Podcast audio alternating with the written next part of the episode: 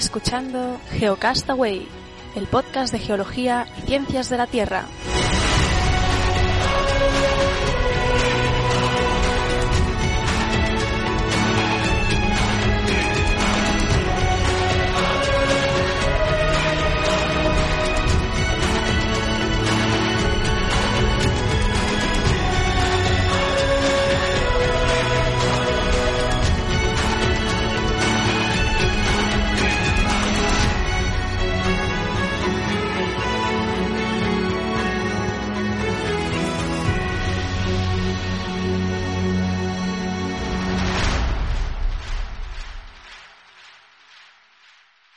Saludos amigos, bienvenidos a Geocastaway número 52, junio de 2014, el programa con más problemas de grabación de la historia de Geocastaway y del mundo entero. Oscar, ¿qué tal?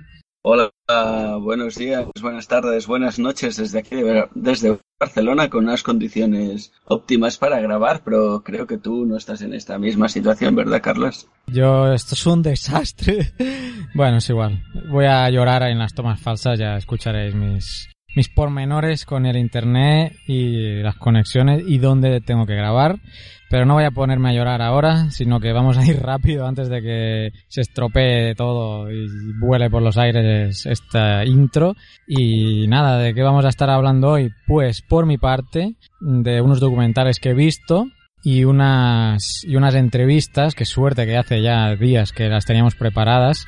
Concretamente, las entrevistas que escucharéis hoy van a ser las siguientes con, a ver que abro esto bien, con el geofísico español Juan Pablo Canales de la institución oceanográfica Butch Hole. Vamos a hablar con él.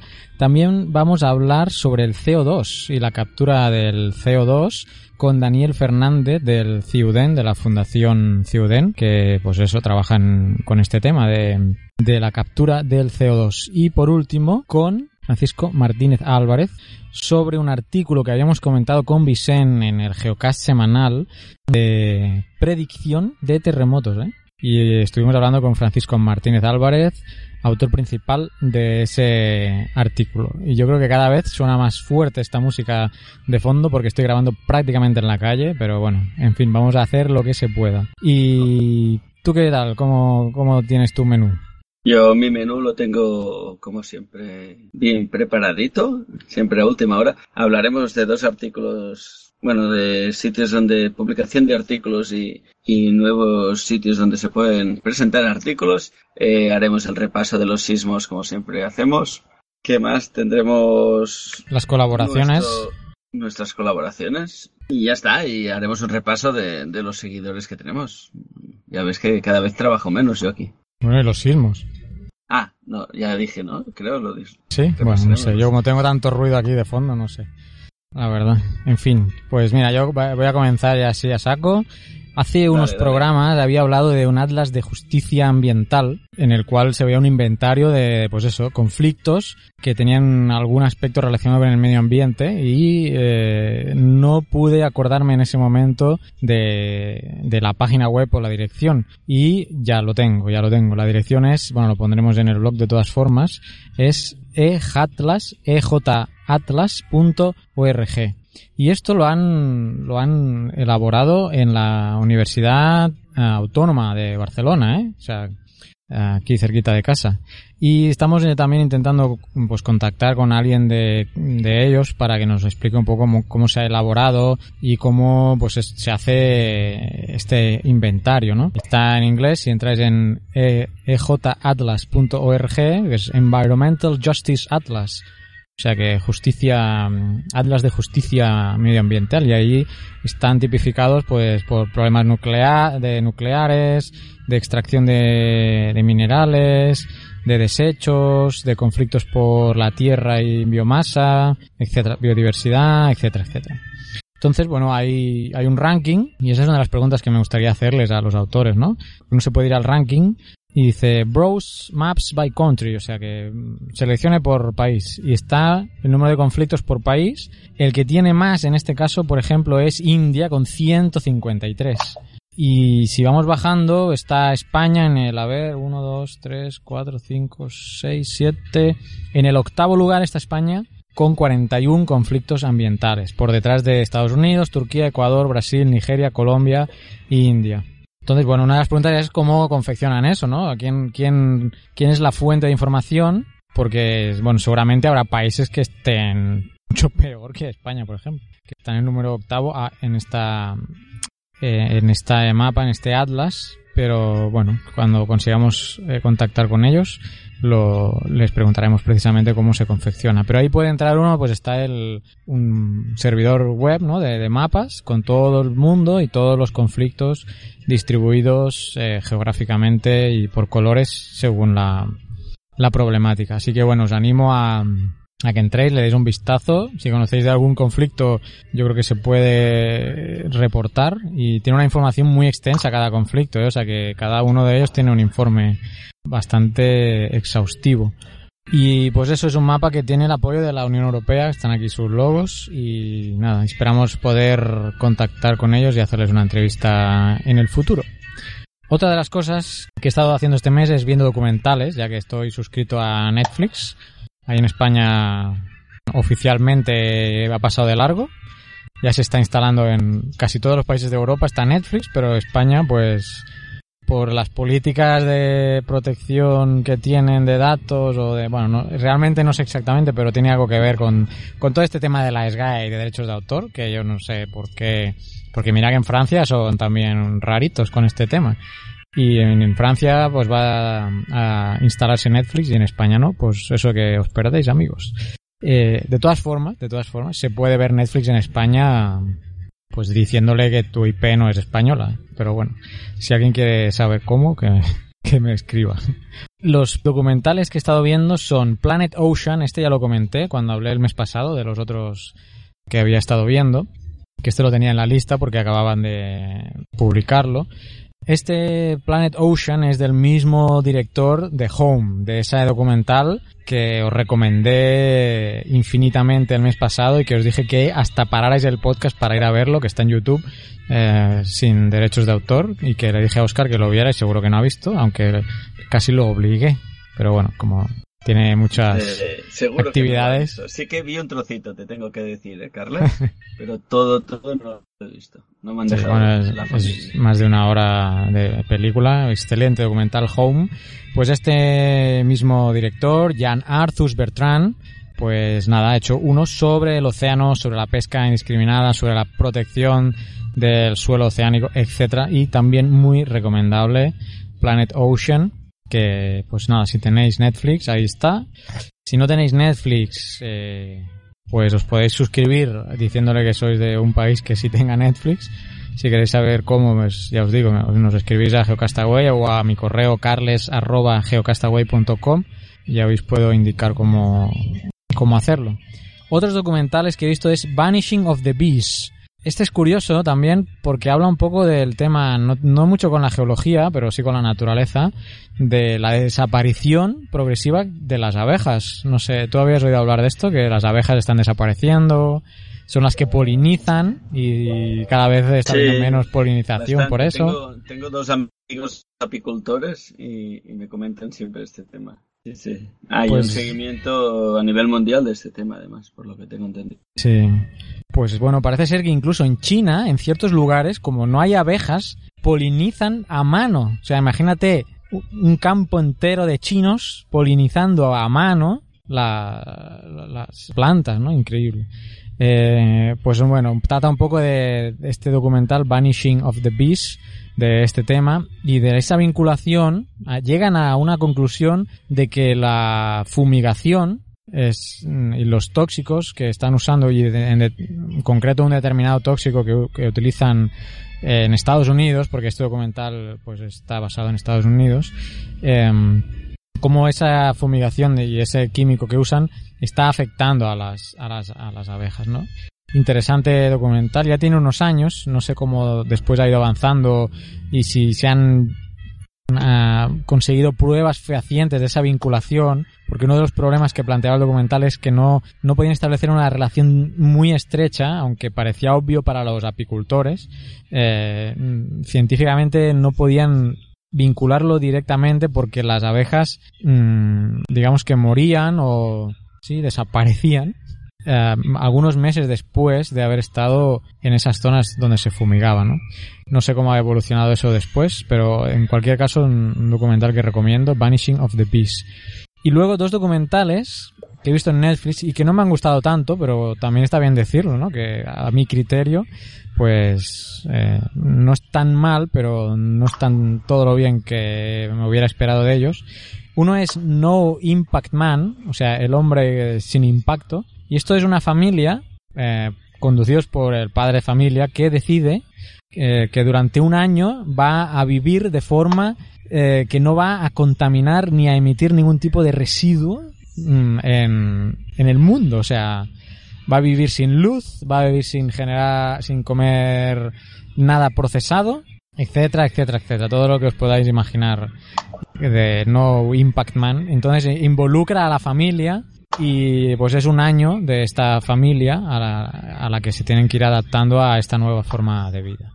Eh, no me ha gustado mucho porque también se involucra mucho el tema personal, los conflictos de la mujer, que no parecía muy convencida, ¿no? Eh, se ve arrastrada por el marido a, a, a, llevar ese estilo de vida, se ven conflictos que, eh, que lleva, el, pues eso, vivir sin luz, no tienen nevera, etcétera, ¿no? O sea, y también, bueno, él eh, llevaba, lleva un blog, hizo un libro, se ve también como, bajo mi punto de vista, como algo comercial, ¿no? Vale, todo un año has estado viviendo sin generar impacto y luego escribes un libro, eh, llevas un blog eh, para recaudar dinero y luego que no, no, no queda claro el, el after document, documental.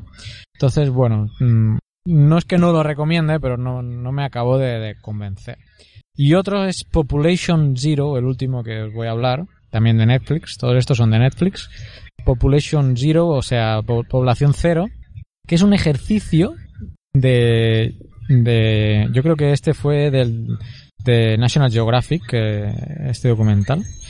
Un ejercicio de que, cómo evolucionaría la Tierra si los seres humanos no estuviéramos en la Tierra no solo si no estuviéramos, sino que desapareciéramos al instante. O sea, ahora estamos y en el siguiente segundo no estamos. ¿Qué pasaría?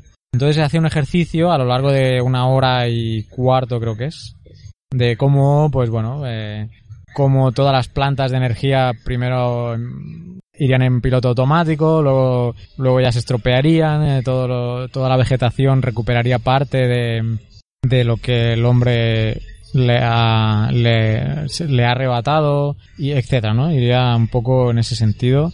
La primera parte me gustó menos, la segunda quizá ya es cuando, cuando ya deja de lado todas estas fallas posibles en los sistemas creados por los seres humanos, eh, que ya se centra más en cómo realmente evolucionaría la naturaleza a partir de que el hombre o el ser humano ya no está. Es más interesante ya que la primera parte se centra más en cómo iría fallando todo lo que el ser humano ha construido. Esa parte no me pareció tan, tan buena y me, por contra, pues la segunda parte, cuando ya deja de lado esa, esos fallos de las construcciones humanas y se centra más en cómo la naturaleza realmente avanzaría y los otros eh, seres vivientes del planeta evolucionarían, me pareció más interesante.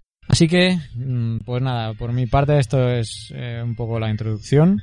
Acabar con una frase que se dice en Planet Ocean, el primer documental que os decía, y es que a la naturaleza no le gustan los excesos. Y nada, con esa frase terminaría mi intro. Los excesos obviamente se pueden considerar como el ser humano, ¿no? Los seres humanos estamos llegando a ser un exceso para la naturaleza y a la naturaleza no le gustan los excesos. No sé qué te parece esa frase. A mí me gustó realmente esta frase que se cita en Planet Ocean. Es frase lacónica, ¿no? Sí. Bueno, yo alguna vez ya he, eh, ya he dicho en el, en el programa que, bueno, los seres humanos somos un cáncer. Nos expandimos como cáncer. Y acabaremos matando a... Una, que dicen los zoólogos una estrategia oportunista, ¿no? De, de colapso del medio. Sí, sí. Bueno, ya hay curvas, curvas de...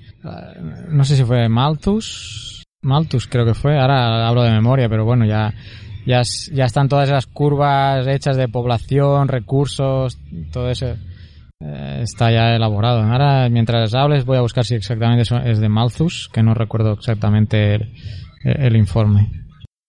Venga, pues pasamos a mis comentarios o recomendaciones de este mes. Primero, deciros que se han publicado los artículos de las jornadas ibéricas de las infraestructuras de datos espaciales de 2012 y 2013 y que en su página web, en su blog del IDEE, e, eh, nos comentan que, que su intención es seguir publicando a medida que vayan haciendo. Todo lo que sea publicar datos nos parece interesante.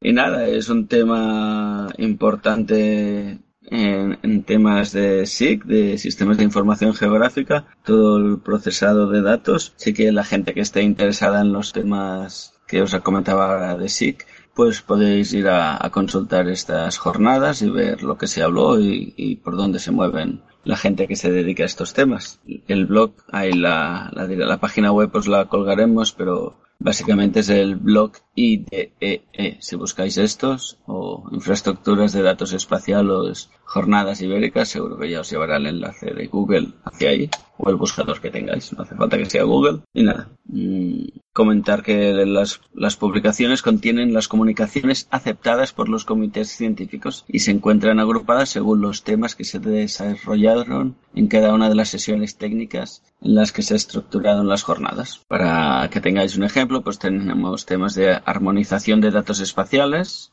según Inspire, la directiva Inspire, como tema propio, implementación y aspectos jurídicos, servicios web también, desarrolla, desarrollos relacionados, metadatos, catálogos, un poco de todo lo que sea temas de infraestructuras de datos espaciales. Esta sería la primera recomendación. Sí, mira, este tema que está vinculado con los sistemas de información geográfica, que tenemos pendiente también, un tema de estos.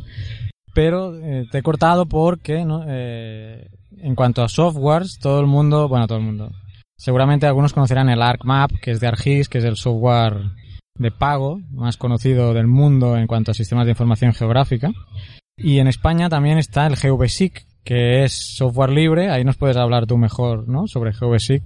Software libre de la de Valencia. Sí, algunas veces hemos hablado en el, en el programa. Tenemos hay diferentes, ¿eh? Software libre tenemos así. Los que yo utilizo más son QGIS, Quantum GIS y GVSIC, que son plataformas, como dice Carlas, de software libre, sobre las que se puede trabajar, yo te diría que el 100% de los aspectos que puedes, o el 99% de los aspectos que puedes tocar también en un ArcMap. Claro. Siempre hay cosas diferentes, hay cosas que van mejor en uno o en otro pero lo que sería un usuario general puede trabajar tranquilamente con ellos, claro que sí. Te, te cortaba porque sobre QGIS, que yo, yo había trabajado en GVSIC como, pues esto, el más conocido quizá en software libre, pero desde hace dos semanas estoy con QGIS y tengo que decir que estoy encantado con QGIS y bajo mi punto de vista, y hay que me perdone los de Valencia, eh, para mí está siendo más productivo, más fácil de usar eh, QGIS que GVSIC. No sé si QGIS es de Sudáfrica, ahí me corriges tú, porque todos los ejemplos que eh, tiene son de Sudáfrica. Si no hablo mal, si no recuerdo mal, eh, bueno, mejor no digo. Yo diría que era, tenía relación con, con Brasil, pero quizá estoy muy equivocado ahora. Ah, pues bueno. digo una barbaridad, o sea que mejor no me hagan caso a nadie. Vale, no, yo lo decía porque en los ejercicios de ejemplo están referenciados a, Sudáfrica, entonces por eso me hice la idea de que quizás fueran de ahí, pero hablo desde el desconocimiento y solo desde... Quizás es el GRAS, este, quizás el de Brasil era GRAS solo, es que ahora dudo. Bueno, es igual. Bueno, tenemos QGIS, que es un gran programa. Yo lo que te quería comentar antes, Carla, es el, eh, hace poco le hice un trabajito para un amigo y empecé haciéndolo con GVSIC y acabé haciéndolo con QGIS. También me gusta probar cosas y siempre he trabajado con GVSIC y dije, venga, este lo, lo hago con QGIS a ver qué tal. Y la verdad es que quedé contento, pero GVSIC también a mí me da mucha tranquilidad y seguridad Hemos dicho GVSIC, eh, hablando en general, GVSIC integra Sextante, que es un programa aparte que está basado en temas raster, sobre todo, y que también es bien interesante y os recomendamos bastante. Y nada, y como siempre revisar porque hay miles de programas y cada uno se adecua muy bien a un tema específico. A mí no me gusta decir GV sí que es el mejor o Sextant es el mejor o QGIS es mejor, sino decir, mira, este tipo de, de trabajo que quieres hacer te irá mejor hacerlo con esto con el otro. A ver que tienes diferentes opciones y que las puedes utilizar cuando te, mejor te vayan. ¿Qué más? Volviendo a mis recomendaciones, esta vez a través de Chisco Roig, que es un geógrafo que toma, toca temas de geología eh, de las Islas Baleares, que siempre nos manda cosas, pues nos decía que ya había mandado su paper al segundo encuentro de fallas activas de ISES Paleoseismología de España, que se llama Iberfault 2014, que se celebra en Murcia, en España, en, octubre, los días 22 y 24. Y nada, comentar esta que ahora este, este encuentro, este meeting, y que si queréis enviar cosas, eh, se acababa el plazo el 20 de junio, si no leo mal, pero sí que podéis acceder allá a las, a las charlas a un precio reducido si os, si os matriculáis o os apuntáis antes del julio, el 31 de julio de 2014. Y nada, es, nos, nos parece perfecto, nos encanta, iba a decir, que, que se hable de, de estos temas de paleosismología, de fallas activas, así como de otros miles de temas que tenemos en geología.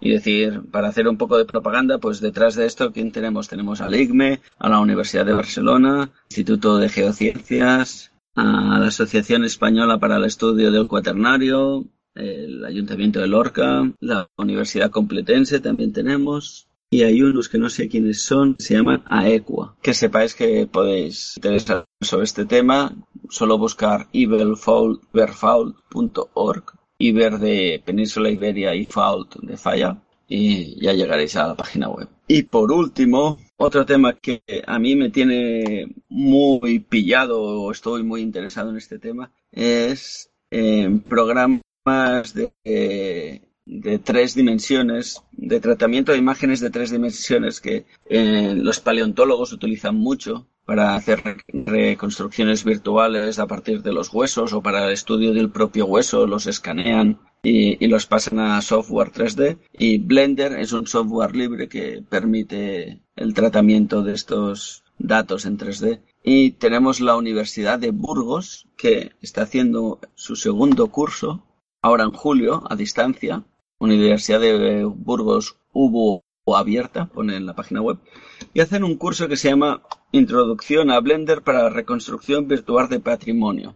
Eh, está muy orientado a temas más arqueológicos. Pero pienso que si hay alguna persona que es dentro del mundo del ramo de la paleontología, eh, quizá incluso se podría hacer escaneos de, afloramientos y estudiarlos. Pero bueno, la, aplicación más directa que a mí me viene en la cabeza es a paleontología y reconstrucción de, animales a partir de los huesos o estudio de los huesos propios. Y nada, comentaros eso. Es, se trabajará con, con este programa al Blender a partir de planimetría SCAD, hacer levantamientos arquitectónicos, eh, muestran también los pasos necesarios para recrear piezas de cerámica en 3D a partir de perfiles, edición incorporación de entornos 3D de modelos láser o, o fotogramétricos, perdón. Y nada, eh, pienso que es un curso que estaría bien que algún día aparezca el mismo aplicado a la paleontología, pero como todavía no lo he encontrado, pues os animo a que os, os lo miréis y si es oportuno, pues os apuntéis. Yo estoy valorando apuntarme. Entre hoy y mañana tengo que decir si me apunto o no, porque empieza en julio, o sea, ya. Así que nada, hasta aquí mis recomendaciones. Muy bien, y hasta aquí la intro también. Ahora sí que, bueno, seguimos con el programa.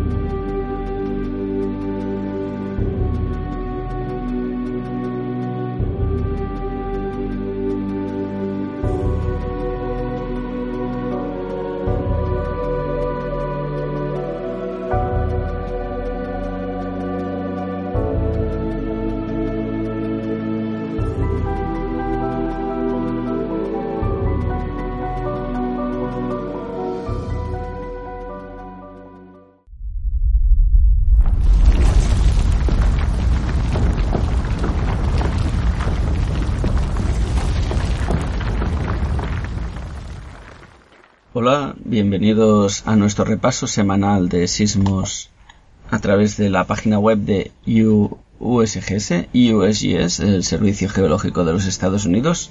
Vamos a hacer el, el repaso de los sismos que ha habido durante este mes de junio. Recordad, estamos desde el día 1 de junio hasta el día que estamos haciendo la grabación.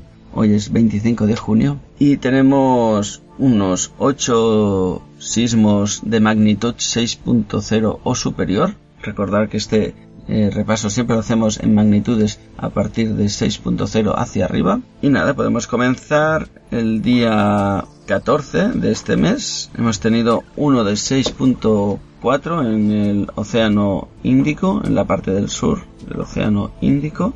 Es el único sismo que tenemos este mes que no está en una zona de límite de placas, a una profundidad de 7.1 kilómetros, una magnitud de 6.4. El siguiente sismo es uno de nuestros amigos habituales, en magnitud 6.4, fecha 19 de junio, en la zona de Vanuatu, en límite de placa un poco al este de Australia, a 60 kilómetros de profundidad.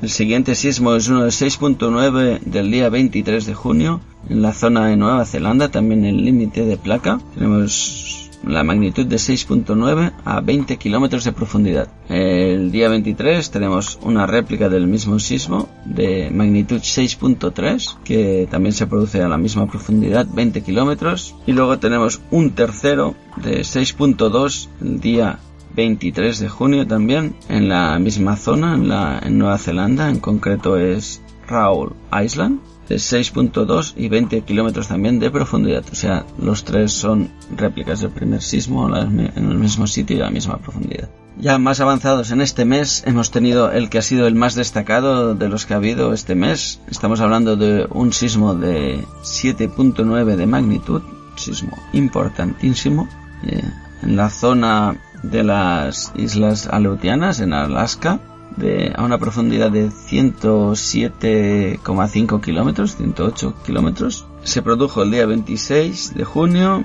y hemos tenido, hay 23 de junio, perdón, y hemos tenido una réplica el mismo día 23 de junio de 6.0, justo en la misma zona, a unos 106 kilómetros de profundidad.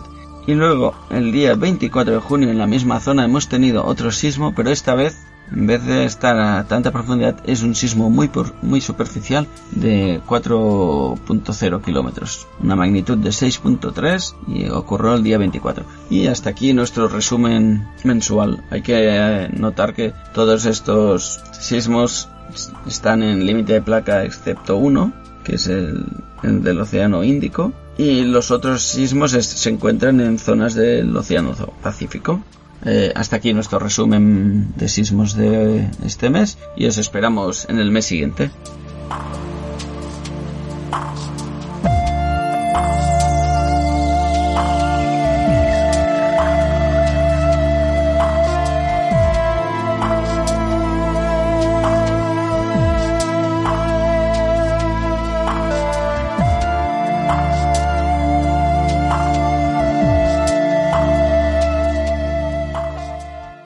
Paleontología con Fernanda Castaño. Hola amigos de GeoCastaway, soy Fer Castaño y hoy hablarles un poco de mi heroína favorita, Mary Hanning. Aprovechando que el 23 de junio se cumplen 200 años de la publicación de Sir Everett Home describiendo por primera vez un ictiosaurio.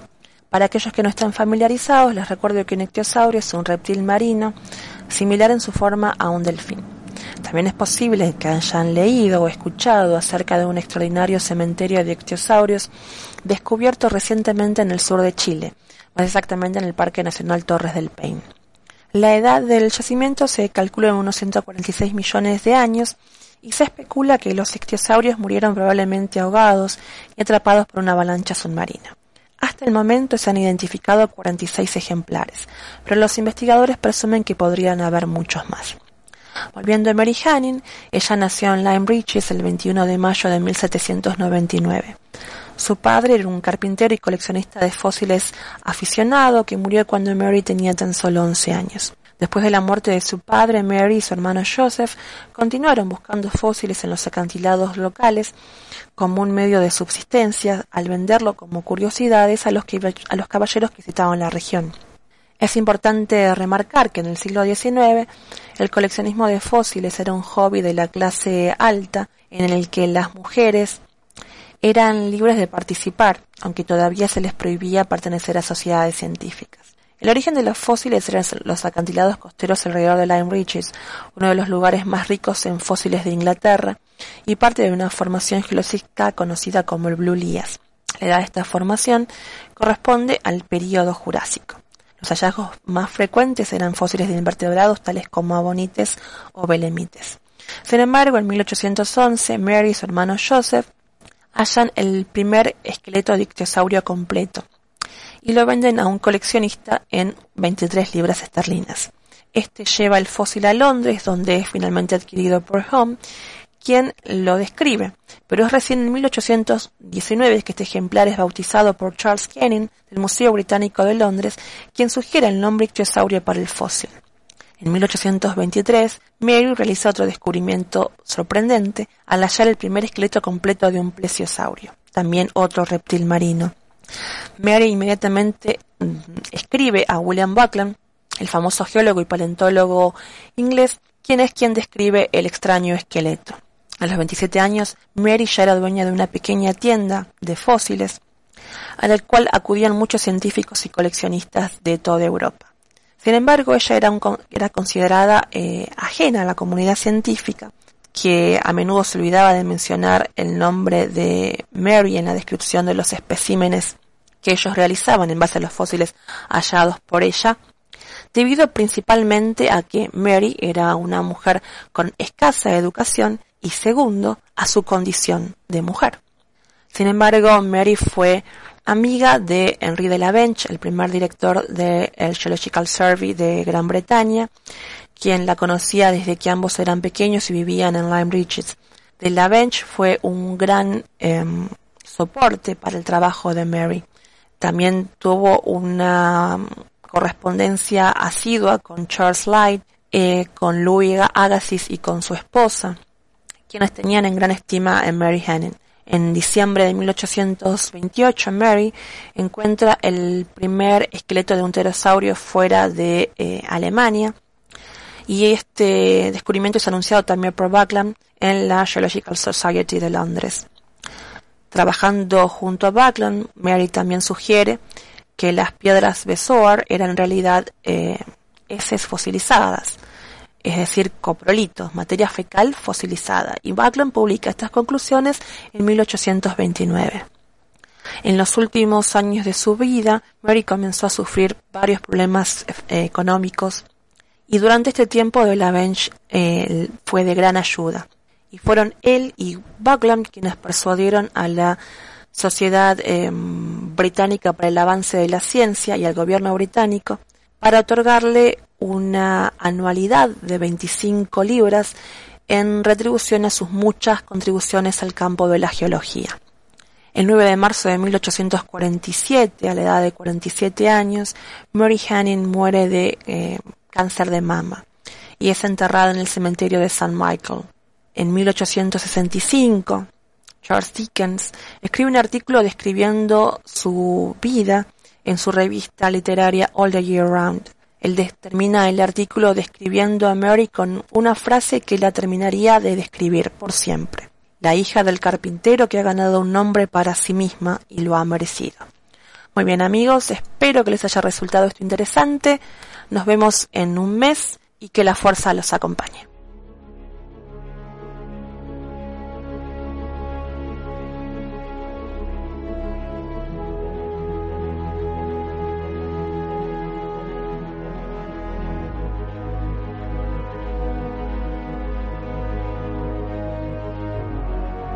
Estás escuchando Geocastaway, el podcast de geología y ciencias de la Tierra.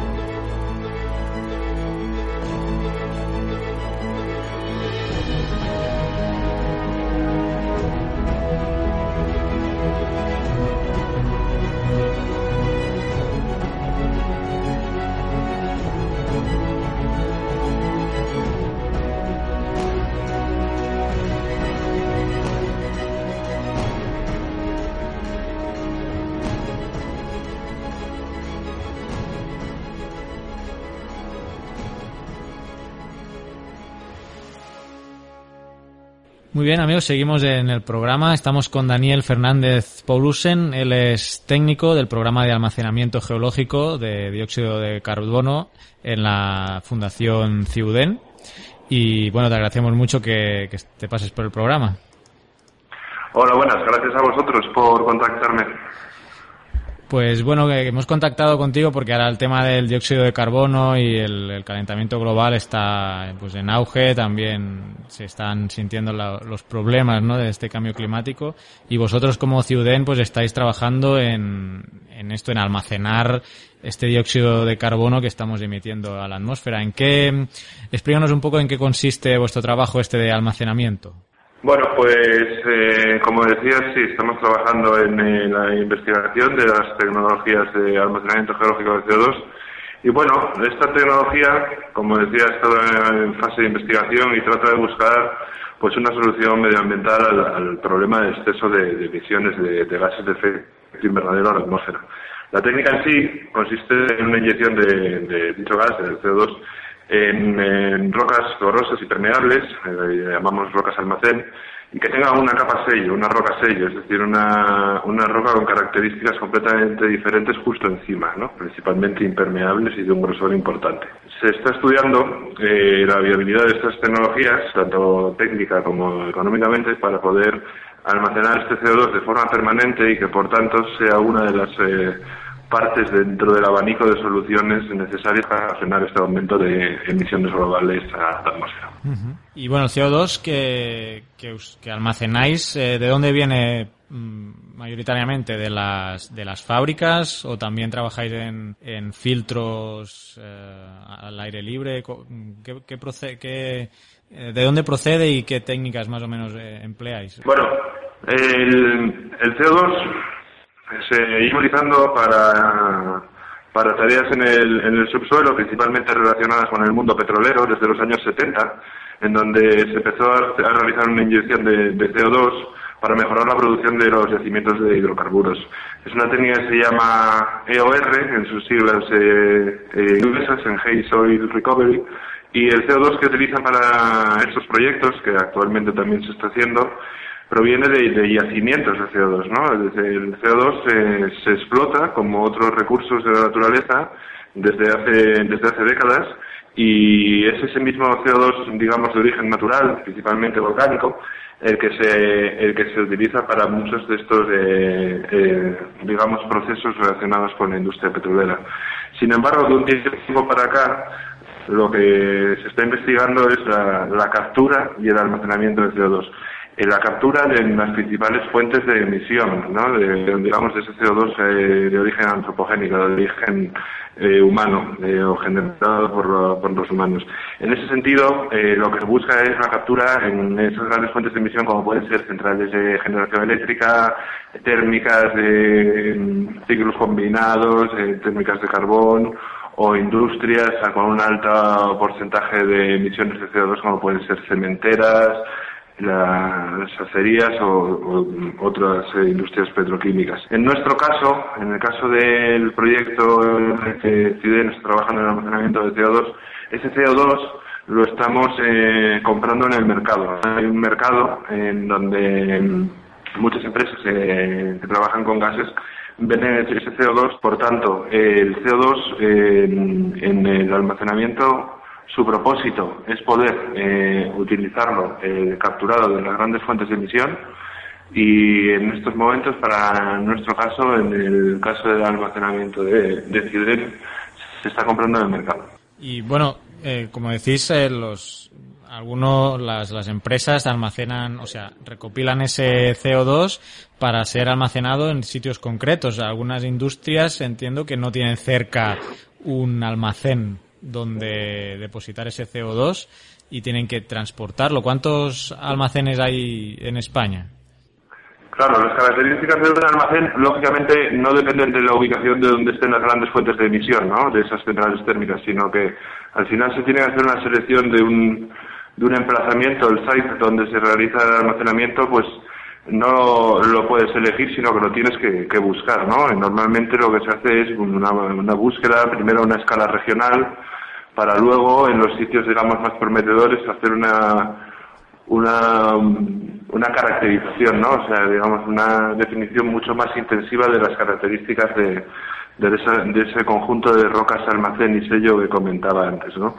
Una de las eh, características que se buscan principalmente es que sea pues eh, a una profundidad superior a los 800 metros, de manera que las condiciones de presión y de, temperatura a esa profundidad o superior permitan que ese CO2 tenga una, una mayor eh, densidad ¿no? y se comporte con una fase densa. Al tener esa fase densa lo que hace es reducir mucho su volumen y hacer realmente viable eh, este proceso de almacenamiento de CO2 o esa inyección en esas capas porosas, ¿no? O sea, no sería un gas, sino que sería una fase, una fase densa. Las características que tiene, pues el almacén es, como decía, una porosidad y una permeabilidad elevada, ¿no? Y pues eh, en, de manera general eh, se deben de cumplir tres condiciones, ¿no? Que tenga una buena capacidad, una buena contención con un buen sello y una, y una buena inyectabilidad, es decir, que permita esa roca el, paso de, fluidos a, través de su espacio poroso. Porque vosotros eh, estáis ubicados en León, ¿no? ¿Cuántos almacenamientos hay en España, sabes? Pues mira, eh, nosotros estamos ubicados en, León, concretamente en la, en la, comarca del, del Bierzo, en, Cubillos del Sil, próximos a una, a una central térmica, eh, la de Compostilla. sin embargo, nosotros hicimos una búsqueda por todo el territorio español para eh, un almacenamiento con fines de, investigación, ¿no? Digamos que un pequeño laboratorio geológico profundo. Y el almacén nosotros que encontramos finalmente, tras un proceso de, búsqueda que duró cerca de un año, eh, está en la localidad de Ontomín, en Burgos, pero como decía antes, eh, digamos es relativamente independiente a todo lo que se está haciendo aquí en, Ponferrada, en, el Bierzo, ¿no? O sea, aquí se están haciendo investigaciones para la captura de CO2, se ha hecho una pequeña, bueno, una pequeña central térmica o una instalación, digamos, eh, prácticamente de escala industrial para la investigación en captura de CO2 y de manera paralela se está haciendo esa investigación en la, en la planta de desarrollo tecnológico de Ontomín, en Burgos. Eh, a escala nacional se han hecho también una serie de estudios, eh, precisamente el, el IGME, Instituto Geológico Minero, tiene alojado en su página web información al respecto. En su momento hicieron una, una, un proyecto en el cual establecieron las estructuras geológicas más favorables para poder eh, eh, realizar un almacenamiento y definieron 103 estructuras en, en toda España, principalmente onshore, y luego han hecho, pues digamos, una, una especie de GIS, una, una plataforma en donde puedes consultar pues por las distintas provincias, cada una de estas de estos emplazamientos, ¿no? Hay otra serie de iniciativas que han hecho pues ya empresas como Endesa en el marco de un proyecto, el proyecto Compostilla, en donde se hicieron una serie de, exploraciones en la cuenca del, Duero. Hay otros permisos eh, de, investigación que se realizaron o que se están ejecutando, pero la realidad es que el único almacén en vías de empezar a realizar experimentación en, en, estas tecnologías es el de Otomí, el de, el de Burgos. Bueno, eh, me imagino también que el hecho de, pues eso, inyectar CO2 en el subsuelo requiere o puede suponer algunos, algunos riesgos, ¿no? Eh, ¿Cómo se monitorea eh, un almacenamiento de, CO2 y qué, parámetros, ¿no? Y si puede conllevar algún riesgo. Claro, eh, las ventajas que tiene, hablando de ventajas e, inconvenientes, ¿no? Las, las ventajas que tiene poder aplicar esta, esta tecnología, recordemos que que persigue unos fines medioambientales, ¿no? Pero tiene que llevar pues, asociado un desarrollo tecnológico que te, que te permita hacerlo en condiciones eh, seguras. Más allá de, de, su viabilidad económica, lo que prima por encima de todo es la, la, seguridad y la, el, el, tener en cuenta los riesgos asociados al desarrollo de esta tecnología, ¿no? Y en ese sentido, pues hay una serie de de trabajos dedicados directamente a, medir, eh, a monitorizar, a tener el máximo control a todas esas, a todas esas actividades que se realizan, digamos, para, para poner en marcha una instalación o un proyecto de estas características. ¿no? Hemos hecho una fase de caracterización muy intensiva y hemos instalado una serie de, equipos de monitorización, tanto geofísica, geoquímica, hidrogeológica, pues para conocer todos los parámetros eh, de las condiciones iniciales, lo que llamamos el baseline, para luego poder hacer un seguimiento y tener la mayor fiabilidad posible a la hora de, poner en marcha las, las pruebas. ¿no? En, cierto modo, eh, tenemos que, cumplir lógicamente con, con toda la, regulación y la, ley que está asociada a todo este desarrollo tecnológico y a su vez generar un conocimiento que puede ser muy valioso para eh, precisamente los organismos reguladores que puedan tener que controlar el almacenamiento en el caso de que se lleve a un desarrollo ya comercial. Perfecto. Y bueno, para finalizar también, viendo vuestra página web, que por cierto creo que es ciuden.es, ya lo pondremos luego en el blog, eh, veo que tenéis otro proyecto que se llama PISCO2 o PISCO2. Eh, ¿Nos puedes hablar? Pisco 2, ¿verdad? Eh, ¿Nos puedes hablar un poco de, de, qué consiste, en qué consiste? Por supuesto. Bueno, el PISCO 2, las siglas lo que significa es una planta para la investigación en suelos con, con CO2 y está aquí ubicada en, en, Cubillos del Sil, en León. Eh, lo, que, lo que estamos trabajando allí precisamente son pues con escenarios que nos permita aumentar nuestro conocimiento en todo lo que es lo relativo a la gestión de riesgos eh, eh, vinculado a un almacenamiento geológico de CO2. Es decir, hemos hecho una instalación en donde hay 18 celdas eh, de 4 por 4 metros y 2 metros y medio de profundidad, es decir, muy pequeñas, en donde estamos eh, trabajando con escenarios de fuga de CO2 controlada, fugas difusas, fugas con unos caudales muy bajos, ¿no? Y las hemos rellenado con suelos, tanto autóctonos como de la zona de Antomín, donde tenemos la, la, planta de investigación, y esas celdas tienen dos, dos zonas, dos parrillas de inyección a un metro y a dos metros de profundidad, que digamos liberan ese, ese CO2 y lo que buscamos es pues ver eh, el efecto ante un aumento mm, de, del CO2 en el, en el suelo y en la vegetación, el efecto de esa fuga difusa, ¿no? Que nos permita, en cierto modo, encontrar bioindicadores, biomarcadores, que con la ayuda de personal de universidades, eh, de la Universidad de León, por ejemplo, los biólogos nos están, nos están apoyando para conocer, pues eso, ¿no? El, efecto, la reacción que tiene un aumento de las concentraciones de CO2, pues para las plantas o los organismos. De manera que luego, en el caso de encontrar unos resultados positivos, se pueda extrapolar a zonas mucho mayores que, que una celda, ¿no?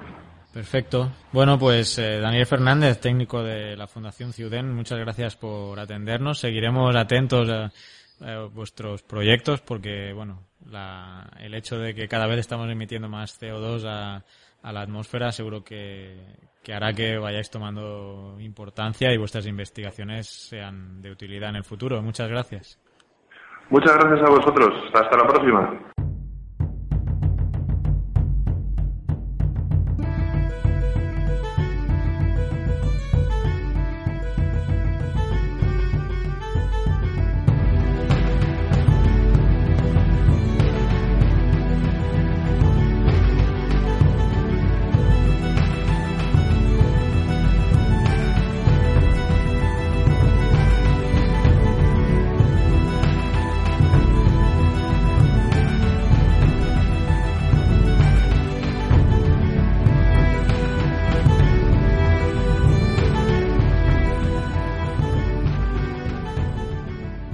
Y ahora voy a poneros una entrevista con Juan Pablo Canales a raíz de una noticia que salió, atención, en el 2011. Y es que en Geocastaway no nos olvidamos de las noticias interesantes del pasado. Una noticia que salió publicada en, por ejemplo, el público.es el 24 de marzo de 2011, como os decía, titulada Viaje al manto de la Tierra, donde un grupo de científicos pretendía atravesar por primera vez en la historia la corteza terrestre. Y en este proyecto estaba involucrado un español, Juan Pablo Canales, que trabaja en la institución oceanográfica Boots Hole de Estados Unidos. Así que lo contacté para hablar de este tema, pero oh, casualidades de la vida, este proyecto está parado por falta de financiamiento. Ya nos lo comentaba Marta en el programa que hablamos de perforaciones oceánicas, que bueno, ha habido recortes a nivel mundial. España ha dejado de aportar su cuota también.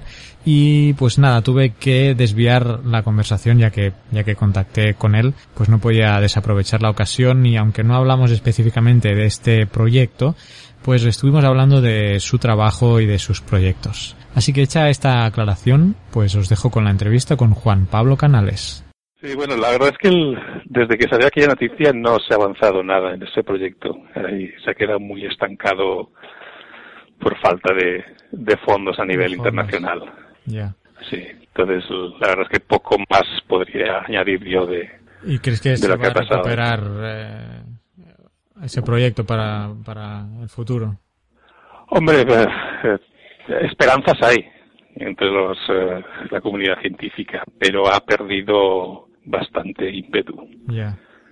Sobre todo en, a nivel de Estados Unidos hay poca eh, hay poco optimismo porque está claro que no hay financiación aquí. Y Japón que es el país quizás más interesado pues quieren sacarlo adelante, pero también se dan cuenta que ellos solos no van a poder. Así que bueno, está de momento está, parado, bastante parado. Pero los, los buques oceánicos siguen siguen funcionando, tienen otros proyectos, supongo, ¿no? En, marcha. Sí, sí, los, los, los buques perforadores el, tienen pues eh, otro tipo de proyectos, el, siguen eh, con perforaciones en, eh, en las en las costas de Japón y vamos en otros lugares del mundo, pero no tienen objetivos tan profundos como, como tenía el proyecto de Semohol. Sí.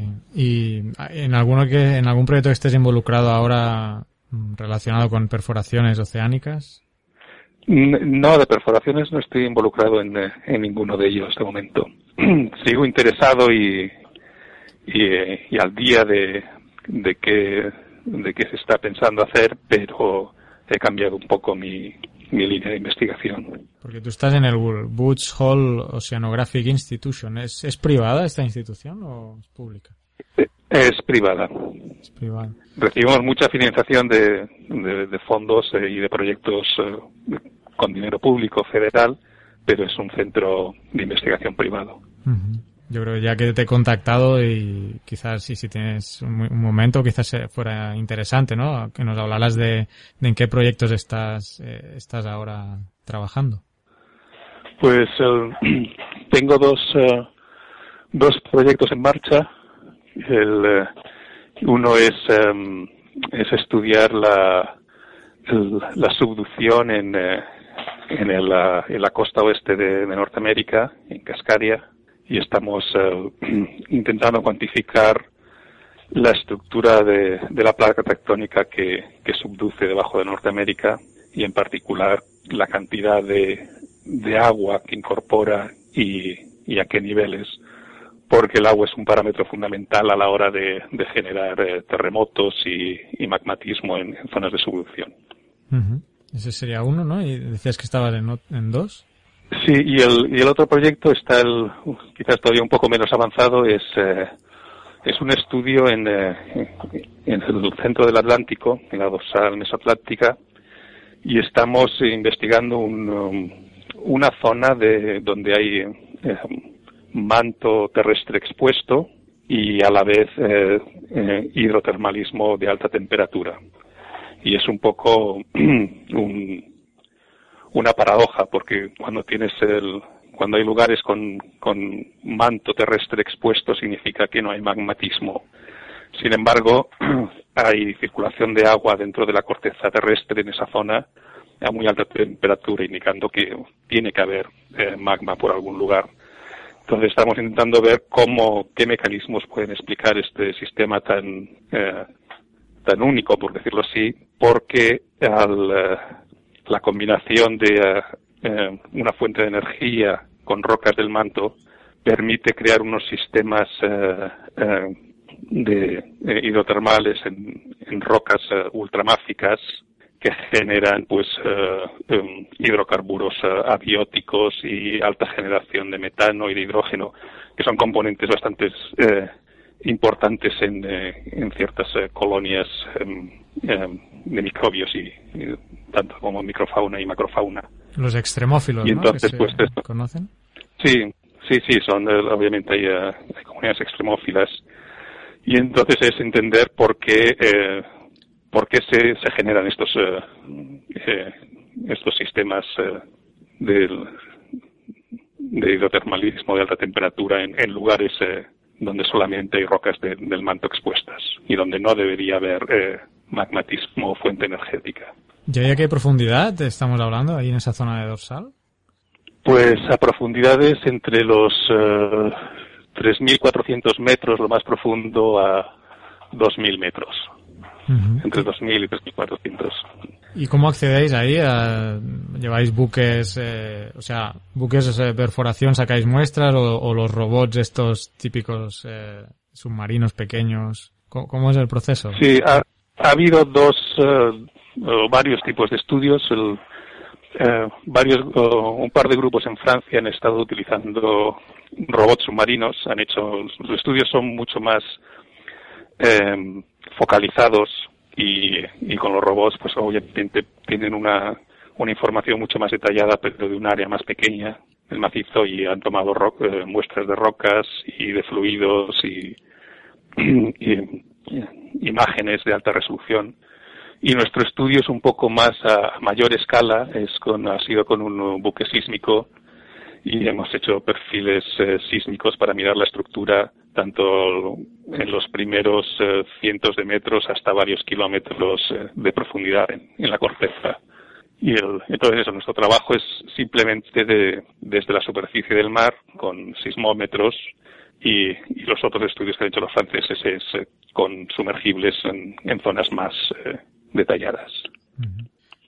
Lo que me comentabas del primer estudio, del estudio del agua en las zonas de subducción, recuerdo que también hace poco salió una noticia que los titulares, supongo que para engrandecer la noticia ponía que, que había gran, como un mares de agua en, en la corteza, ¿no? O algo así, no me acuerdo.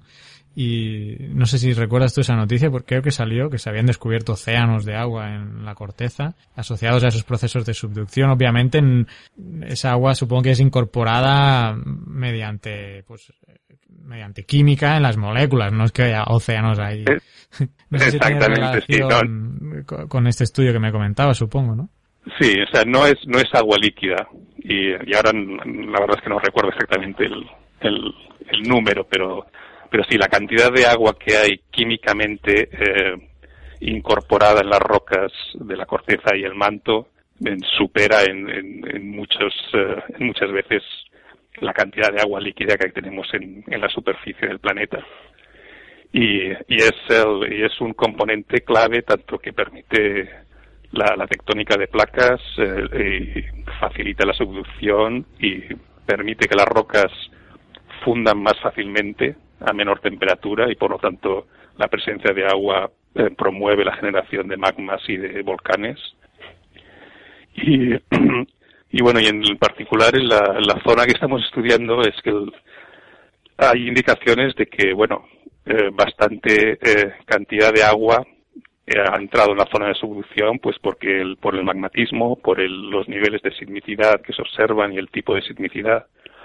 Pero es una placa muy joven la que subduce, tiene solo entre 6 a 8 millones de años cuando empieza a subducir, que geológicamente es bastante joven, y eso significa que, que es relativamente caliente y que no permite o no debería permitir incorporar mucha agua. Sin embargo, otras indicaciones dicen que, bueno, que tiene que tener bastante agua, entonces estamos intentando determinar eh, cuánta tiene y dónde la adquiere en todo su proceso evolutivo desde que la litosfera se forma en la dorsal oceánica hasta que llega a la zona de subducción y, y a qué niveles de profundidad se, se concentra principalmente. Uh -huh. Mira, acabo de encontrar la- el titular en Europa Press. Científicos creen que podría haber mares en el manto terrestre. Obviamente, el artículo se publicó en Nature y la universidad, bueno, esta- la Universidad del Estado de Oregón. Mm, Dudo mucho que el título del artículo fuera como lo han titulado aquí. Mares. Sí, bueno, lo de mares es, dice, si, si, si extrajeses esa agua, que normalmente es el, el- le- falta un hidrógeno, un, un átomo de hidrógeno, es una molécula de OH en su mayor parte. Pero si se pudiese extraer toda esa agua y, y ponerla en formato líquido, entonces sí que serían mares. Pero obviamente no está en, eh, Claro, claro. en estado líquido en el manto. Está incorporada químicamente a las rocas. Perfecto. Pero les afecta mucho las propiedades de las rocas, que estén, se les llaman que sean rocas húmedas o, o rocas secas. El interés ahí también es uh, el tema sísmico en la costa oeste de Estados Unidos por la preocupación que existe, ¿no? De que venga un gran terremoto. También, por eso también el interés del estudio que estáis realizando. Sí, sí, esto se enmarca dentro de un- una iniciativa más amplia de los últimos eh, tres años, que es el eh, hacer un estudio mucho más eh, comprensivo de, cuál es el riesgo sísmico y los procesos que están ocurriendo en, en el noroeste del, del continente, porque se sabe que, tiene capacidad para producir eh, em, grandes terremotos de magnitud de 7, 8 y hasta 9 que tienen recurrencia de, de varios cientos eh, de años hasta quizá mil años y, y entonces bueno pues no es eh, descabellado pensar que, que pueda ocurrir uno en, eh, en, en los próximos decenios aunque claro eso todavía no se puede determinar y entonces pues se ha, se ha puesto bastante eh, mm, esfuerzo y, dinero en, en mejorar los estudios de, de toda esa zona de, de Estados Unidos y, y, el- y el oeste de Canadá. Muy bien. Bueno, pues, eh, bueno, para terminar, eh, yo te llamaba para el proyecto este que salió en la prensa hace un tiempo de perforación hacia, para, para llegar al manto. Me comentabas que lamentablemente pues ahora está parado por falta de financiamiento. Y eh, también hace tiempo que estuvimos en el programa, estuvimos hablando de, lo- de los buques de exploración oceánica, el Chiyu japonés, el, eh, bueno, ahora no me acuerdo de los nombres, pero la cuestión es que creo que España, eh, que formaba parte del Ocean Drilling Program, el ODP creo que es, y dejó de pagar sus cuotas, no sé si, si estás al tanto de eso, eh, parece un poco, no sé si eh, triste, ¿no? Que la, la ciencia, al menos en España, ya me has comentado que a nivel mundial está igual, pero España dejó de pagar y ha dejado también de participar en, en algún sentido en estos programas de, perforación. Sí, sí, hay, el, hay unas cuotas eh, internacionales que, que permiten eh, a los científicos pues eh, incorporarse a esas expediciones de otros países y trabajar con las muestras y, y la verdad es que así no recuerdo la cantidad exacta pero es es una cantidad de dinero bastante muy muy modesta y y no sabía que España había dejado de pagarlo y, bueno dado el clima de financiación de la ciencia en España no me sorprende, pero es muy triste que por cantidades que realmente son muy pequeñas comparado con lo, que se invierte en ciencia, pues se pierda la oportunidad de, de colaborar internacionalmente, internacionalmente en, en estos proyectos y de tener acceso a, a datos y proyectos que, que tienen gran relevancia. Muy bien. Bueno, pues Juan Pablo Canales, muchas gracias por atendernos así tan a bote pronto y por y te llamaba por un tema, pero creo que bueno, la conversación ha sido interesante. Juan Pablo del Boots Hall Oceanic Oceanographic Institution, pues muchas gracias por por hablar con nosotros. Pues muchas gracias a vosotros.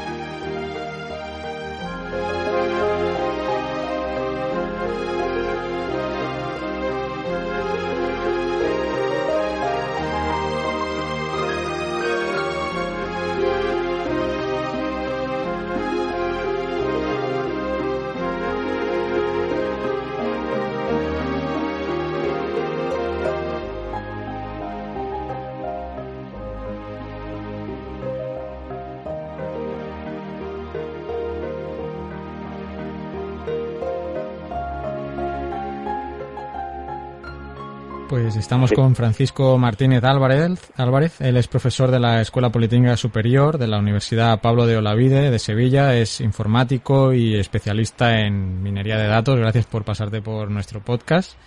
Muchas gracias a vosotros por llamarme. Y nada, el interés de hablar contigo es porque, bueno, hace poco en la prensa salieron noticias muy interesantes con titulares como el siguiente. Investigadores de Sevilla predicen terremotos con casi un 80% de fiabilidad.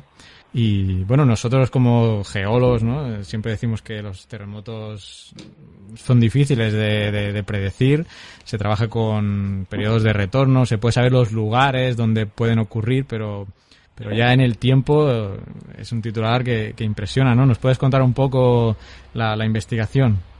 Sí, claro. Eh, bueno, en primer lugar, eh, nosotros, eh, efectivamente, esos, esos, titulares pues son bastante mediáticos, ¿no? ¿no? No hemos sido nosotros los que lo hemos creado.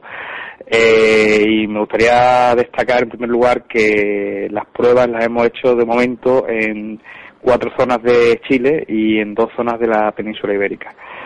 Eh, para esos, para esas zonas, para esas zonas que hemos analizado, pues en promedio hemos tenido una tasa de acierto del 80%, eh, utilizando un horizonte temporal de entre 5 y 7 días, dependiendo de la zona eh, estudiada.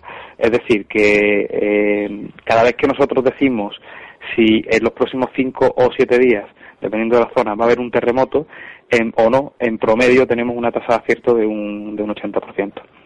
Wow, o sea, Impresionante. Y esto lo habéis hecho usando una cosa que se llama minería de datos o redes neuronales artificiales, si no me equivoco. ¿Nos puede explicar en qué sí, consiste sí, Sí, sí, Pues mira, el, la minería de datos es una, son unas técnicas relativamente modernas, bueno, ya, ya no tanto, pero, pero que sí, que han surgido hace 15 o 20 años como un paso más avanzado de la estadística clásica, más allá de de las medidas de la media, la varianza y toda esta historia, pues surge la, minería de datos, que no es más que un análisis inteligente de eh, datos masivos. ¿De acuerdo? Porque para, para cantidades ingentes de, información, la estadística clásica, digamos que no, que no, no funciona tan bien, ¿no? Y en concreto, el tema de redes neuronales artificiales es el nombre de uno de los algoritmos que utilizamos para la predicción. ¿Vale? No son, no, es nada físico que nosotros hayamos creado, que sea una red neuronal, no, no, o sea, es que eh, los algoritmos que utilizamos tratan de simular el comportamiento de, de, una red neuronal y por eso llevan ese nombre. Pero al final lo que hay debajo de todo es un, es un software, es un, es un programa informático. Y bueno, en los, en los artículos así más mediáticos no, no estaban las qué variables usabais. Yo me fui a, a la fuente, al artículo, porque sí me interesaba ver, ¿no? Y he encontrado mm, parámetros de entrada como el, el B-value, la ley de Baths, la ley de Omori-Utsus, que eso supongo que para los geofísicos que nos escuchan eh, les sonará, pero yo que no es mi especialidad la, la sismicidad, tengo, es otra hidrogeología y, riesgos naturales, sí. pero tema sísmico, nada. Estos son los parámetros que vosotros habéis entrado en, en, el eh, modelo. ¿Nos podéis comentar un poco más para, para los que, yo siendo geólogo, mm, me cuesta entenderlo, pero para el público en general, ah. que, ¿en qué consisten más o menos estos, estos tres parámetros de entrada que habéis usado? Sí, pues mira, eh, bueno, en realidad no son solamente esos tres parámetros los que hemos utilizado, ya que precisamente una de las cosas interesantes del, trabajo que hemos hecho es que hemos sistematizado eh, la elección de esos parámetros de entrada. Eh, inicialmente partíamos de 16, si no recuerdo mal, 16 parámetros que existían en bueno, pues diferentes estudios que hemos ido recopilando, que hemos ido estudiando, y el problema que había es que, nuestro, desde nuestro punto de vista, es que la gente utiliza esos parámetros o utiliza esos parámetros un poco por intuición, ¿no? O sea, yo voy a utilizar esta ley o este parámetro porque pienso que va, que va a funcionar. Nosotros lo que hemos hecho en realidad es medir, cuantificar la relación o la correlación existente entre todos los parámetros que hemos encontrado en la literatura y la salida del eh, sistema, que en este caso es si hay o no hay un terremoto. De entre los parámetros que hemos encontrado que tienen una correlación alta, efectivamente se encuentra, eh, como has nombrado, o bien has nombrado, el B-value o el B-value, la ley de Mori-Utsu y la de Bath. Además de, eh, si no recuerdo mal, el tiempo medio de ocurrencia de los últimos cinco terremotos, la magnitud media de los últimos, no sé si sean cinco o diez, dependiendo de la zona de terremoto, y, bueno, y, algunos, y, la energía liberada por los, los terremotos anteriores. Entonces, en concreto, yo te puedo hablar del B-Value, que sí lo conozco más o menos bien, pero precisamente los otros dos que me has preguntado eh, los propuso, o los, sí, lo, lo, propuso, los implementó eh, nuestro colega Jorge Reyes, que es otro de los autores de, este artículo, que él sí es geofísico. Entonces, él sí tenía ese, esa intuición, digamos, la, la, la aportó él, ¿no? El, el B-Value, básicamente, lo, lo que mide es eh, trae una relación de cómo ha ido variando la magnitud mm, de los terremotos en el, en el pasado. Como sabemos que existe eh, la ley de Gutenberg-Richter nos dice eh, bueno la, la, la, proporción o la cantidad de terremotos que tiene que haber en un determinado instante de tiempo o en un, determinado periodo de tiempo pues la B-value en definitiva lo que hace es darnos información acerca de, de esa ley. Y sobre los otros dos parámetros, sinceramente, no me atrevo a decirle nada porque porque eh, eh, estoy a riesgo de, decir algo con, con imprecisión. Pero ya, ya le comento que son precisamente los dos que más, que más correlación encontramos con, con la salida y que fueron propuestos por el profesor de Jorge Reyes. Sí, creo que tienen que ver con las réplicas, ¿no? aquí tengo anotado algunas notas. La ley de Bath, eh, cualquier sismo típico tiene réplicas de aproximadamente una magnitud 1.2 de promedio menor que el movimiento principal, creo. Y la, y la de Mori que tengo aquí, que es la relación empírica para la decadencia temporal de tasas de réplica. O sea que, bueno, están más relacionadas con las réplicas estas dos. Con las réplicas. Es que, claro, el... Eh una de las cosas, una de, de, las críticas iniciales que tenía precisamente el método, que bueno conseguimos convencer a, la gente que nos, que nos revisó, que nos aconsejó estos trabajos, es que eh, una vez que hay lo que llaman un terremoto principal, eh, un, sí, un, terremoto, sí, un seismo principal, se sabe la tasa de réplicas que va a haber aproximada, aproximadamente. O sea, a partir de magnitud 5 se sabe luego a ver eh, no sé cuántos de, magnitud 4, no sé cuántos de magnitud 3 y no sé cuántos de magnitud 2. Y precisamente eso, esas réplicas eh, o esa, esa ocurrencia de réplicas es lo que viene recogido en estas dos leyes. Y eh, bueno, pues una de las principales mm, características del método es que nosotros hacemos predicciones sobre los terremotos principales, no sobre las réplicas porque nos aconsejaron, bueno, o nos dijeron que predecir réplica era mucho más sencillo, ¿no? Era más, es más práctico avanzar, ¿no? La, el principal. Exactamente, el principal. Y, por ahí es por donde estamos eh, investigando, ¿no? Y ahora esta metodología creo que se la están depurando o aplicando con datos de Japón. Eh, Mm, ellos parten de todas las variables nuevamente para llegar a ver cuáles son las que influyen más o ya teniendo en cuenta que en, las pruebas que habéis, en las zonas que habéis trabajado de, Gibraltar y en Chile habéis llegado a estas variables, ya parten de ahí.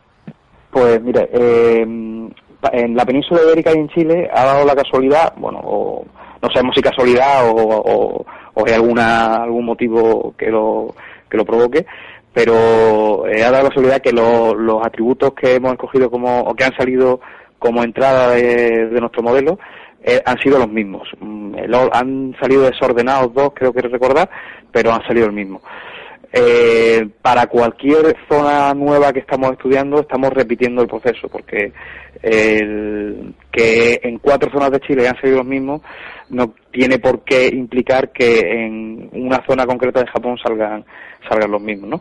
Entonces, en ese sentido, mm, nosotros lo que hemos propuesto, sobre todo, es una metodología de trabajo en la que como primer paso pues está escoger esta serie de atributos, eh, el segundo paso pues es eh, convertir la información en una base de datos cuya clase es eh, si va a haber un terremoto o si no va a haber un terremoto. Y después aplicar un algoritmo que en el caso de los artículos publicados ha sido la red neuronal para eh, clasificarlo, ¿no? Entonces, esa metodología, pues como ya le digo, pues la, la parte de selección de atributos se puede cambiar por otro algoritmo de selección de atributos, la parte de, de redes neuronales se puede cambiar por otro algoritmo de redes neuronales y, y en ese sentido pues los resultados pueden pueden diferir algo. Eh, desde luego la, la, eh, la prudencia aconseja repetir la experimentación antes de, de aplicarlo a cualquier a cualquier otro a cualquier otra zona del mundo. Ujú. Y una curiosidad, la, la predicción es a partir de alguna magnitud en concreto o, o de, Sí, sí, sí, sí. Tenemos tenemos umbrales distintos para cada para cada zona, porque claro, mm, Chile, por ejemplo, Chile y España, que son son dos casos muy diferentes, eh, no podemos tener la misma magnitud, no podemos poner un umbral de magnitud mayor que 5 en España, porque es que en España no hay terremotos mayores que 5, o sea, hay de manera muy aislada hay hay algunos, ¿no? Eh, entonces sí, el, en Chile el umbral está puesto alrededor de 4, o sea, ma- eh, terremotos mayores de 4. Y en España creo recordar que está en 3,6 o 3,7. Esos son los umbrales que tenemos puestos. Y precisamente eh, donde estamos enfocando la, otro de los puntos que estamos enfocando la, la investigación, ¿no? Queremos intentar predecir los terremotos de mayor magnitud posible. Porque hacer predicciones de terremotos mayor que 2, pues, bueno, pues a lo mejor podríamos tener un acierto del 100%, pero, pero no tendría demasiado interés científico. ¿no? Claro, claro. Y bueno, por ejemplo, yo aquí que estoy en El Salvador, que es una zona sísmica, si Sí. se podría aplicar este estudio, entiendo, este- esta metodología, eh, solo sería de ir al Sí. Ministerio Sí, de. Medio Ambiente, hablar con la- el Departamento de Sismología y, Exactamente. y que pasaran los datos. Ellos lo pueden aplicar o ellos pueden pasar lo- los datos. Lo digo porque, bueno, es una zona muy vulnerable también en que saber si la posibilidad de un, de un sismo de importancia con antelación puede, puede salvar muchas vidas, ¿no? Entonces, eh, podría ser interesante. Eh, sí, sí, vamos, nosotros ya les digo, lo que estamos intentando, que la verdad es que estas noticias que han salido nos han servido mucho para, precisamente para entablar contactos con, con diferentes instituciones, eh, queremos intentar aplicarlo a nivel mundial, o sea, es un poco ambicioso evidentemente, pero la idea para incluso para testear que lo que estamos haciendo funciona de verdad es aplicarlo en cuantos más sitios mejor. Eh, el problema que nos encontramos con frecuencia es que eh, las autoridades tienen mucho miedo a dar falsas alarmas. Es decir, eh, simplificando el caso de la tasa del 80%, porque ya le digo que ese 80% es la media de varios parámetros de, de calidad, pero si para yo detectar eh, ocho seísmos tengo que evacuar dos veces en vano una ciudad, pues eh, eso no está muy por la labor de hacerlo la- las autoridades, ¿no? Y lo entiendo, es comprensible. Pero sí hay cierta reticencia a, a utilizar en general este tipo este tipo de métodos. Sí, más si los, el 20% son los dos primeros, entonces la gente luego no va Claro. a evacuar. Exactamente. Y ahí, bueno, pues ahí hay un poco de la, la labor que intentamos hacer es que no se tome esto como una herramienta universal, ¿no? Sino como eh, otra, otra, otro apoyo más, ¿no? Hay otros indicadores que, que, se- que, que hacen que un estado esté en alerta por determinadas circunstancias, ¿no? Entonces, lo que nosotros queremos es, o querríamos, es que esto se usara como apoyo, ¿no? Es decir, pues hay 10 indicadores y uno de ellos es este. Eh, ocho dicen que va a haber un terremoto, dos dicen que no. Pues parece razonable pensar que vaya a haber un terremoto, ¿no? O parece más probable que si fuera que solamente ha saltado la alarma en uno de 10. Eh, en fin, eso ya cada uno tiene que, que gestionarlo de la mejor manera posible, que, no es fácil, que no es fácil. Mira, estaba pensando, yo no sé si yo tengo conocidos aquí en el, en el Ministerio de Medio Ambiente de aquí, podría comentar, no sé si quizá no conocen el estudio, pero podría hablar con ellos y comentarles el estudio y, y poneros en contacto, porque sé que está pues, en una si lo puedes si lo puedes hacer, te lo agradeceríamos enormemente, vamos, porque ya, ya te digo, vamos, si, si hablas con ellos, eh, nosotros no pedimos dinero, ¿eh? o sea, nosotros queremos datos, simplemente datos para poder probar el, el método. Y entonces, pues bueno, si, si tú nos facilitas ese contacto, te tendremos que invitar a una mariscada en cuando nos veamos. No, hombre, sin problema. No, yo por mí, o sea, sería si, si pudieran, si aceptaran y yo creo que yo creo que les puede interesar pues sería para mí un placer eh, poder ayudar en, este tema. O sea, vosotros pondríais en contacto o, lo único que pediríais es que ellos os pasaran los datos que solicitarais y vosotros correríais el modelo. exactamente, o sea, en el momento en el que ellos nos den datos de calidad, porque ese es el problema que tenemos, que las bases de datos públicas que hay a nivel mundial son bastante pobres, son bastante pobres hay mucho, ¿no? los catálogos no están completos y bueno, hay determinada información que se pierde. Cada gobierno, por, lo, por norma general, tiene sus propios catálogos. Por ejemplo, en España pasa el Instituto Geográfico Nacional tiene un catálogo propio que nos lo ceden, que nos lo dan ya filtrado, procesado y demás, y bueno, pues la calidad de los datos son buenas, y con datos buenos pues han resultados mejores, ¿no? Entonces, si ellos nos pudieran dar datos ya tratados, pues se ha preprocesado, pues sería estupendo. Y a partir de ella el resto... Eh, ¿De cuántos años sería lo mínimo? Porque aquí hubo una guerra en los 80 y creo que la, si había sismógrafos eh, se debieron... Aquí se fueron a Desde el 92 puede ser que haya buenos registros. Pues del 92 sería suficiente, porque, por ejemplo, el, en España, la, en la península ibérica, el año de plenitud o completitud, no sé cómo, cómo se dice en español, del, del catálogo es 1978. Pero nosotros usamos nada más que desde el año 2000, me parece. O sea, para, para entrenar los modelos y demás, solo estamos usando desde el año 2000. Así que con 10 o 15 años sería, o sea, en principio sería suficiente. Cuanto más haya, mejor, porque más, más conocimiento podemos aprender. pero, pero con 10 o 15 años mejor también, ¿no? Si en ese registro hay alguno... Claro, claro, claro.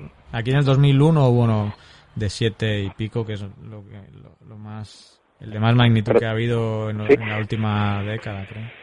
2001. Hombre, también te digo eh, que o sea, terremotos tan aislados, o sea, o de magnitud tan grande, o sea, eso, mm, o sea, jamás vamos a, poder predecirlo, porque, mm, o sea, eh, si en España no ha habido nunca un terremoto de 7, mi modelo nunca va a poder decir que va a haber un, terremoto de 7, porque no tiene ese conocimiento, ¿sabes? lo que te lo entiendes lo que te quiero decir sí, sí, sí.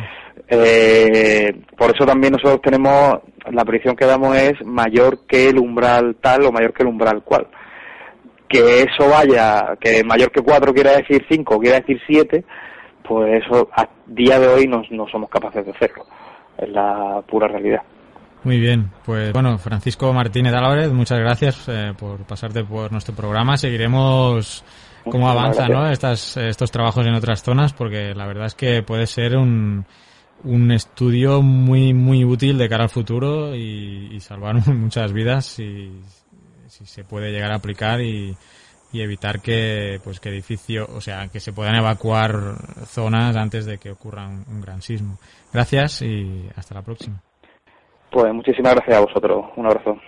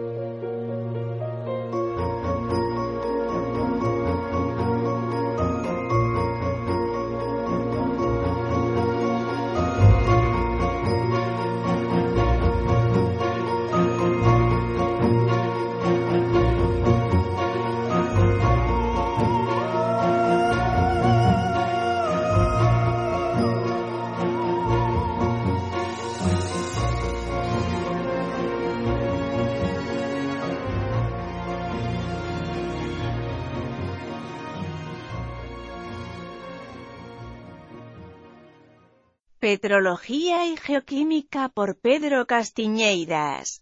Llevamos un año muy pródigo en noticias sobre la edad y las condiciones de la Tierra primitiva, el origen de la Luna o la composición del interior de la Tierra gracias a materiales encontrados en meteoritos.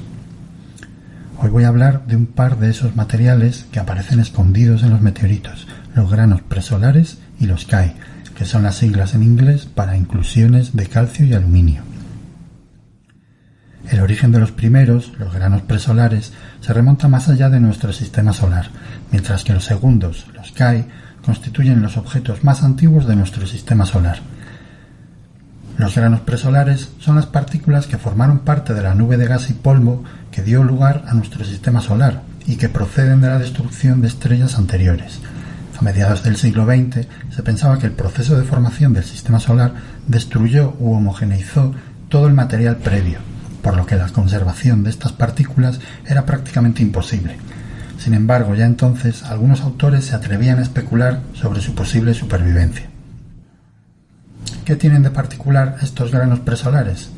Bueno, pues que su composición isotópica nos indica que no han podido ser formados en nuestro sistema solar y que realmente proceden de una estrella anterior ya extinguida.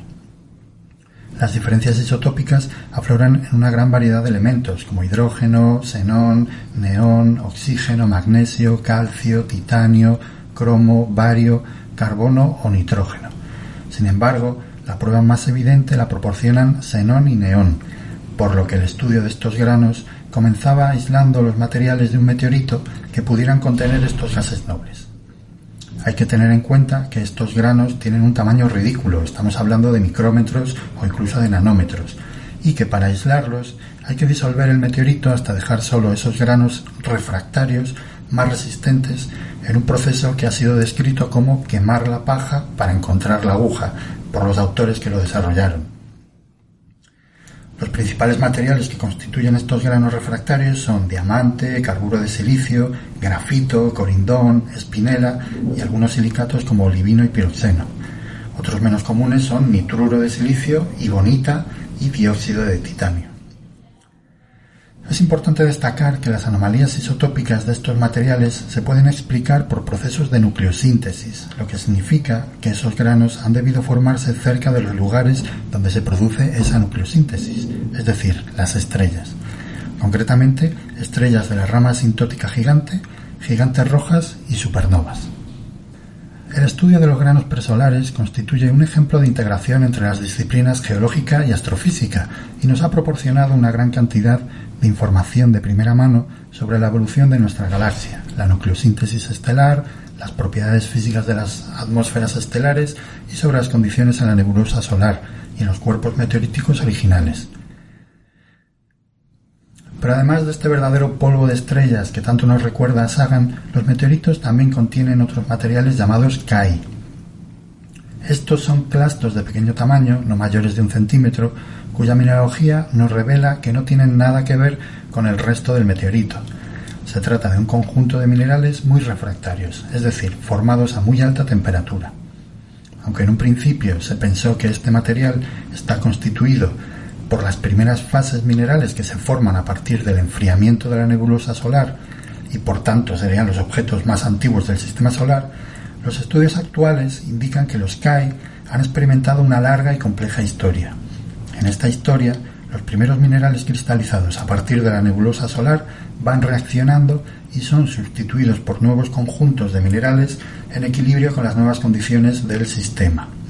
Igualito que el metamorfismo, Podríamos decir entonces que los primeros objetos del sistema solar son rocas metamórficas, poniéndole por fin un principio al ciclo rocoso. Pero bromas aparte, con respecto a la composición isotópica de estos Está claramente heredada de la nebulosa solar primigenia y nada tiene que ver con la composición isotópica homogénea del sistema solar. Pero quizá lo más interesante de estos objetos es su edad. Utilizando isótopos de plomo, científicos de varias instituciones canadienses, estadounidenses y rusas han podido datar uno de estos KAI, que resultó tener una edad de 4.565 millones de años, más menos un millón de años, poniendo de esta manera un límite máximo a la edad de nuestro planeta.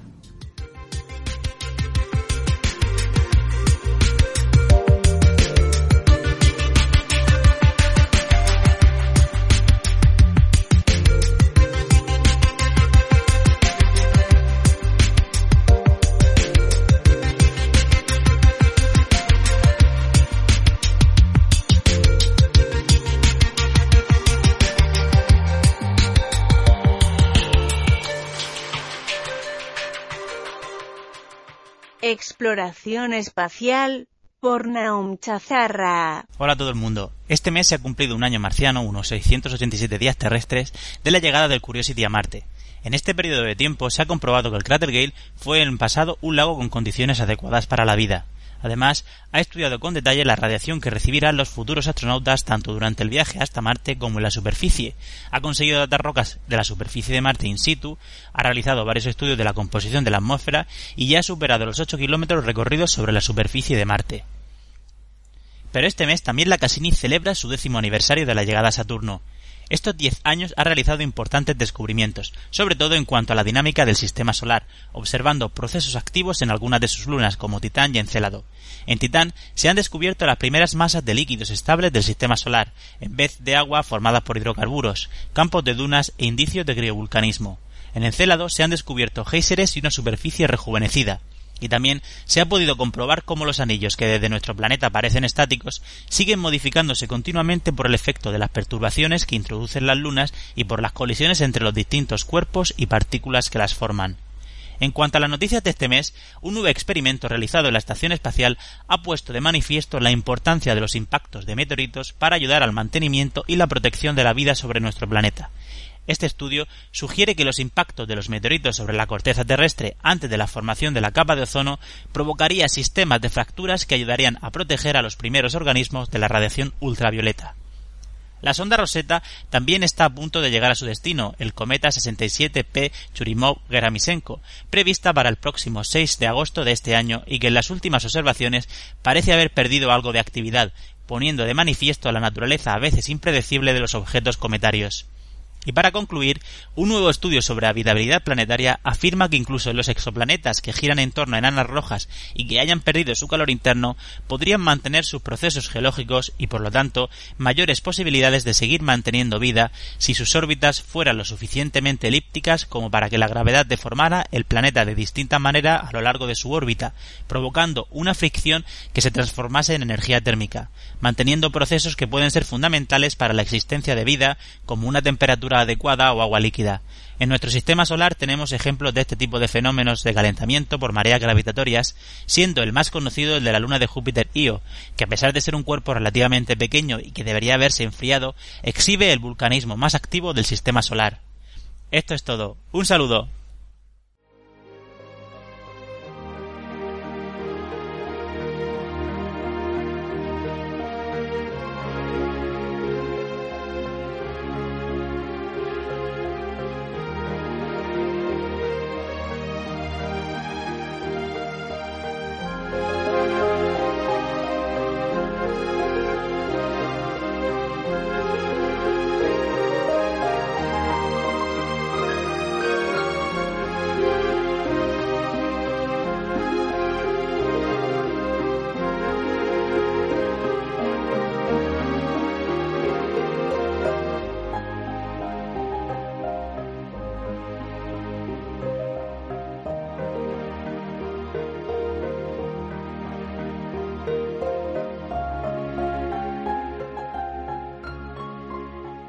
Llegamos al cierre de nuestro número 52, mes de junio.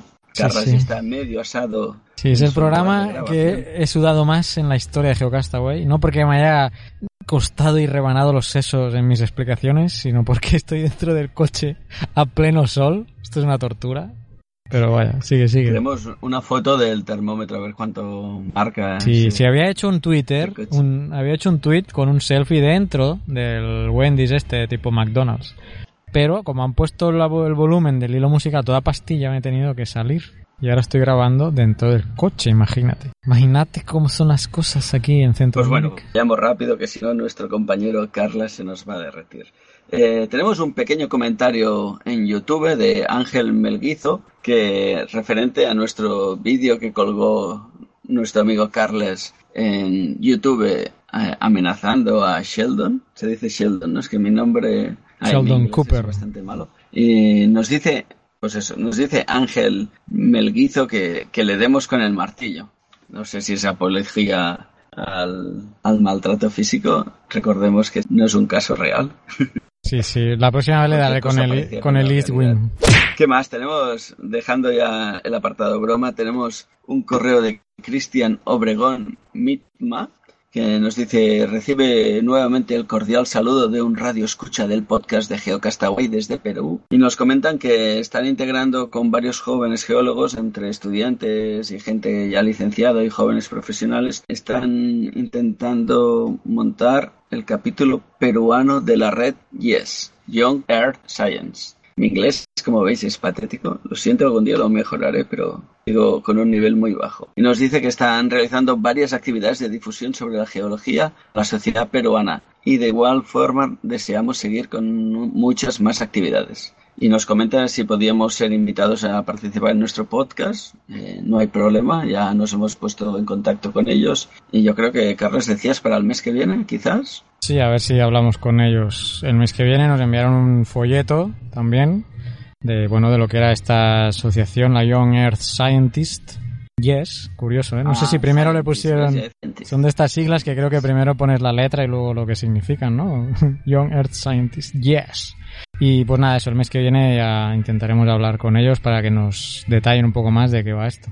Pues bueno, muchas gracias por el aporte. Luego tenemos un correo que creo que lo querías comentar tú, Carlos. Sí, Carlos Menéndez nos escribió un correo sobre que ya nos, nos había escuchado hace tiempo y había regresado ¿no? a, la suscripción de Geocastaway porque se había centrado más en historia y cine y echaba menos la divulgación científica y pues nos agradecía esto, ¿no? Que la labor que estamos llevando a cabo, que le gustó mucho las entrevistas, también con Ángel Rodríguez Lozano de Ciencia Es y que, bueno, que escuchando el 49 se había quedado ojiplático escuchando el corte de que le hicimos al geólogo tántrico, lo pone en interrogantes, y nada, nos decía que, bueno, que la edición de ese audio, que no, no era, digamos, pregunta-respuesta, sino que yo lo había editado, eh, podía alterar un poco y parecer que es una entrevista falsa.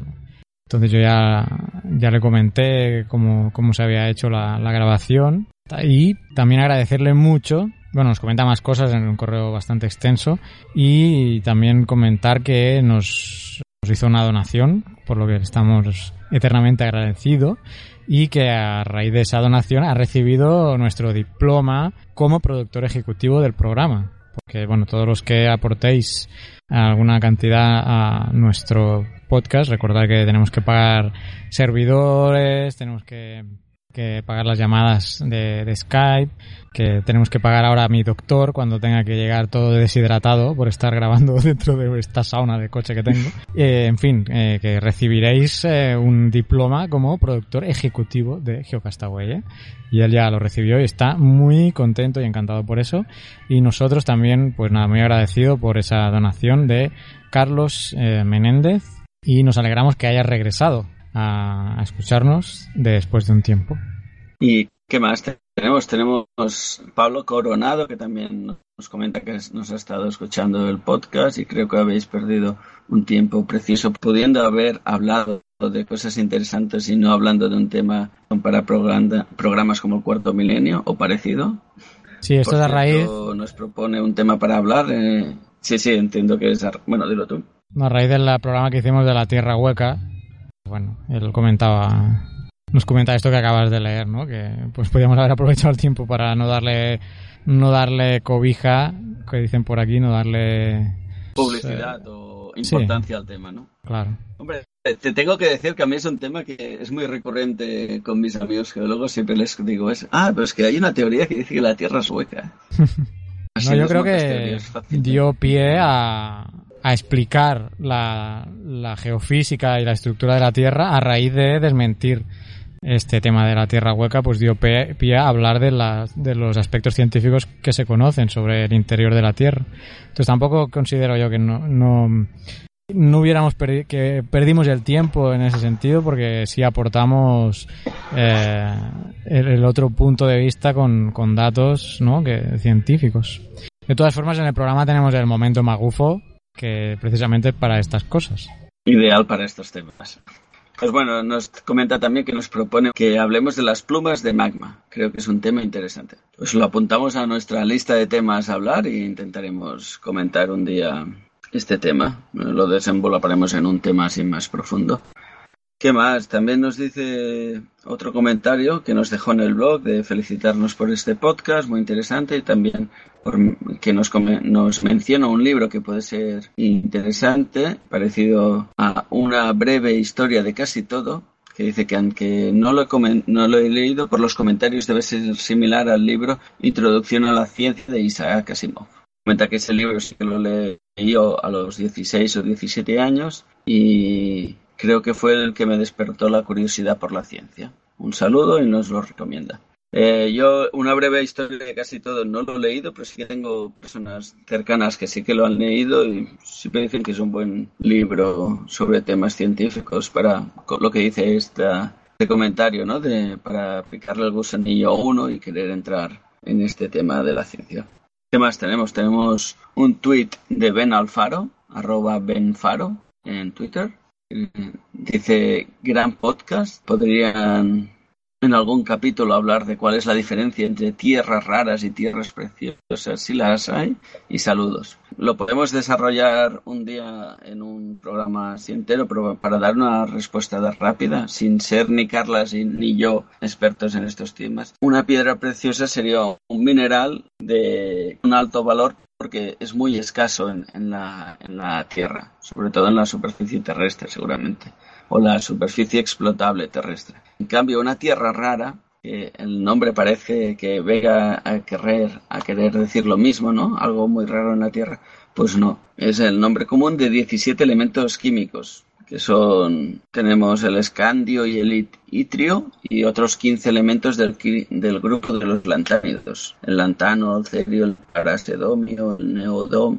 neodimio, perdón, prometio, saramio, unos cuantos más, que recibe el nombre de tierras raras que podría llevar a la conclusión de que se trata de elementos escasos en la corteza terrestre, pero no es así. Elementos como por ejemplo el cerio, el itrio o el neodimio son más abundantes en la Tierra que otros elementos. La parte tierra en el nombre es una denominación antigua que tenían los óxidos.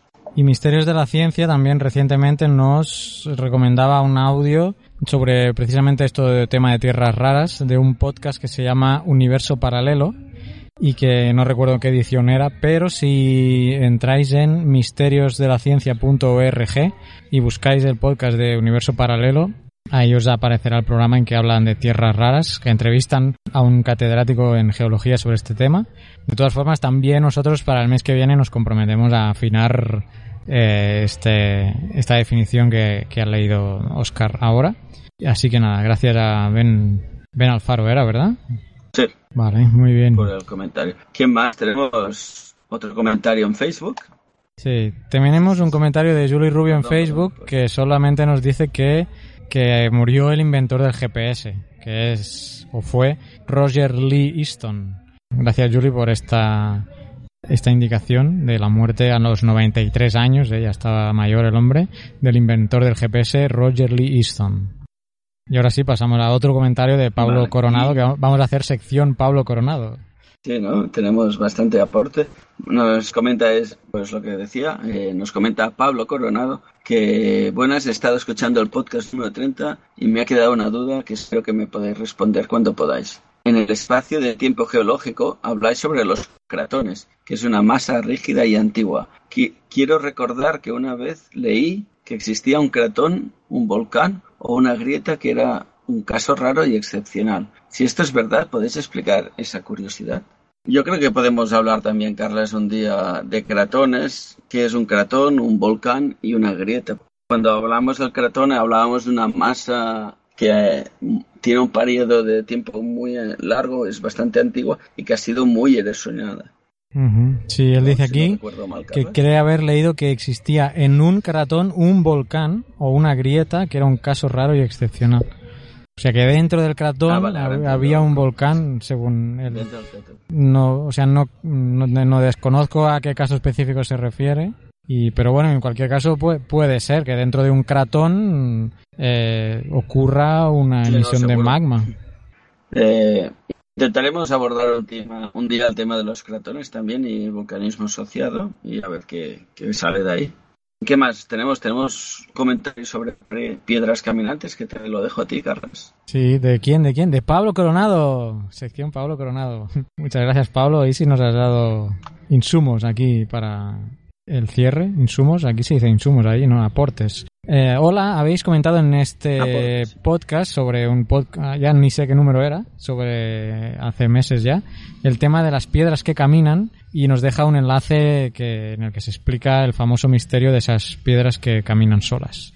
Y que, bueno, menciona que hay una pequeña variación en la teoría de tal como lo explicábamos nosotros, pero esencialmente es lo mismo y nos envía ese, ese link a YouTube que, que os pondremos en bueno de todas formas está en el está en los comentarios del blog pero os pondremos ese vídeo de, de, YouTube en el post. Y sobre comentarios ya está. Solo voy a citar muy rápido muy rápido los tweets que nos han mencionado. Naun Chazarra bueno voy a citar los, los los nombres en Twitter porque si no me, me puedo complicar la vida. Naun Chazarra que es arroba nchazarra Xisco Roch América Valenzuela A-Valenzuela Petromet Carlos 346, Filostro, Redone 68, Irreductible, Luis-Quevedo, Burot 77, Misterios, Misterio de la Ciencia, Juan Niquilator, Colegio de Geólogos, Algol Munroe, Gerard Villar, Laura Morrón, Icutram, Glez de Carballo, Patricio V, Quistenó, Brillo Zoan, NHM, un montón, ¿eh? Desde el último programa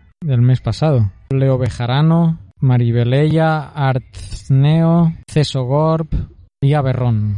Ah, y M. Castigarcía, que tenemos mucha siempre nos está dando favorito y retweets a M. Castigarcía también, gracias. Y bueno, no puedo entrar en el detalle de algunos comentarios por, bueno, por el mismo tema de que estoy grabando aquí en el coche y me, se me está acabando la batería, estoy deshidratándome, etcétera. No puedo entrar mucho en detalle, pero esos han sido las interacciones un poco con Twitter que hemos tenido. Y qué más, ya está, ¿no? Solo mencionar los seguidores, creo que es lo último que nos queda. Sí, hacemos, hacemos el repaso de seguidores en nuestras redes sociales. Eh, deciros que en, en, Facebook ya somos 572. Veníamos de 569 en el mes pasado.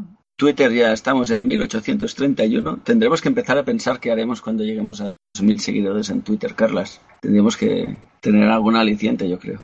Pensaremos alguna cosa. Eh, en YouTube tenemos 142 seguidores. Veníamos de 138. Y por último, en Google Plus, la red social que no se sabe si existe o no y cada vez pinta que tiene menos futuro, tiene 26 seguidores nuestra página en Google Plus. Muchas gracias a todos por seguirnos y esperemos el mes siguiente ser unos poquitos más. Perfecto. Pues nada, después de este cierre de este programa accidentado, al menos en cuanto a la intro y el cierre, lo demás estaba ya un poco más o menos ya montado, pero vaya, lo que ha costado más ha sido la intro y el cierre por las condiciones de grabación. Os agradecemos mucho a todos que sigáis ahí. El mes que viene habrá programa en julio y en agosto haremos vacaciones, pero algo habrá, tranquilos, algo habrá de Geocastaway que publicaremos en su debido momento durante el mes de agosto para que no os perdáis nada. Así que nada, Oscar, hoy no ha estado Vicente, no lo hemos dicho, pero no ha estado Vicente, obviamente. Y bueno, pues también tenía compromisos familiares. En el podcast semanal tampoco. Sí, Eh, nada, decía yo que como Vicente lo tenemos sem- en semanalmente, tampoco lo, lo he echado tanto en falta. Pues bueno, eh, nada, a despedirnos de nuestros seguidores, de nuestros oyentes. Muchas gracias por aguantarnos, por escucharnos y esperemos el mes que viene, en julio, poder contaros alguna cosita más. Y esperemos recuperar las condiciones óptimas de grabación. Un abrazo, difundir la palabra geológica. Adiós. Adiós. Envíanos tus comentarios, preguntas o sugerencias a geocastaway.gmail.com. Puedes escribirnos en nuestra web geocastaway.com. Búscanos en Facebook y en Twitter. Y escúchanos también a través de iTunes, Evox o Miro.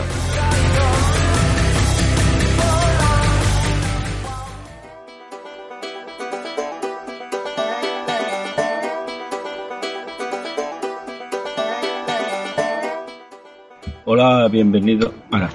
Hola, Sí, ahora, Carlos. Bienvenido a Geocastaway. ¿Cómo estás? Gracias, gracias por la invitación. Bien, aquí en un Wendy's comiéndome un burrito. Y viendo si se graba esta... va- Programa, coña. que me estoy asando aquí, que esto es una sauna, que Sí, estoy grabando venga, dentro del rápido, coche, rápido. delante de- del McDonald's este de Wendy's. Corre. ¿Sabes qué puedes hacer, Carla? Escoge un huevo y ponlo encima del coche a ver si se hace frío. Sí, sí, no, sería desayunado, pero... El nivel. sí. no, sí, aquí dentro estará a 40, macho. Amigos, esto es amor al arte, al podcasting, a la geología, para que tengáis cada mes vuestra dosis Geocastaway semanal. Semanal no, mensual. Bueno, va, vamos rápido, que me, que me voy a quedar como un palillo aquí. Que me aso.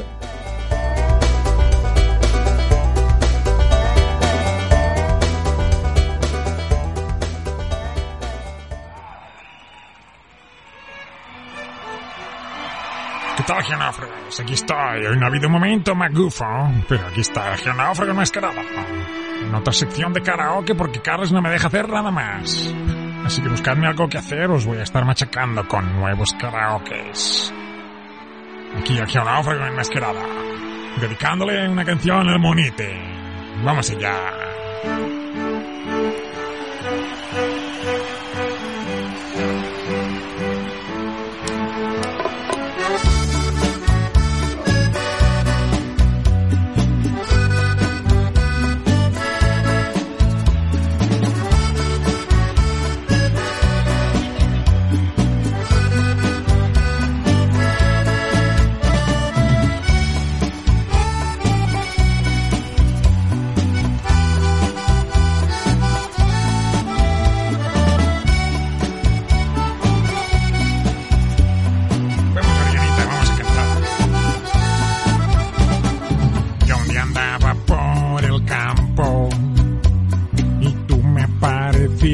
Allí.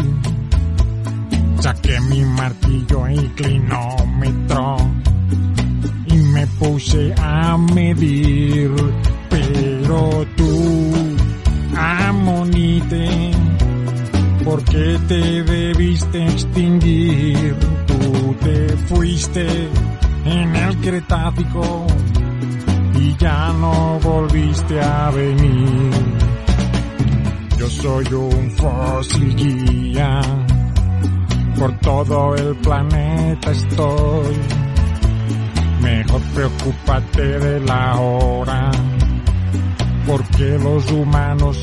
a destruir. Pero tú, ser humano, suerte que estoy extinguido, porque tú, Homo sapiens, me hubieras hecho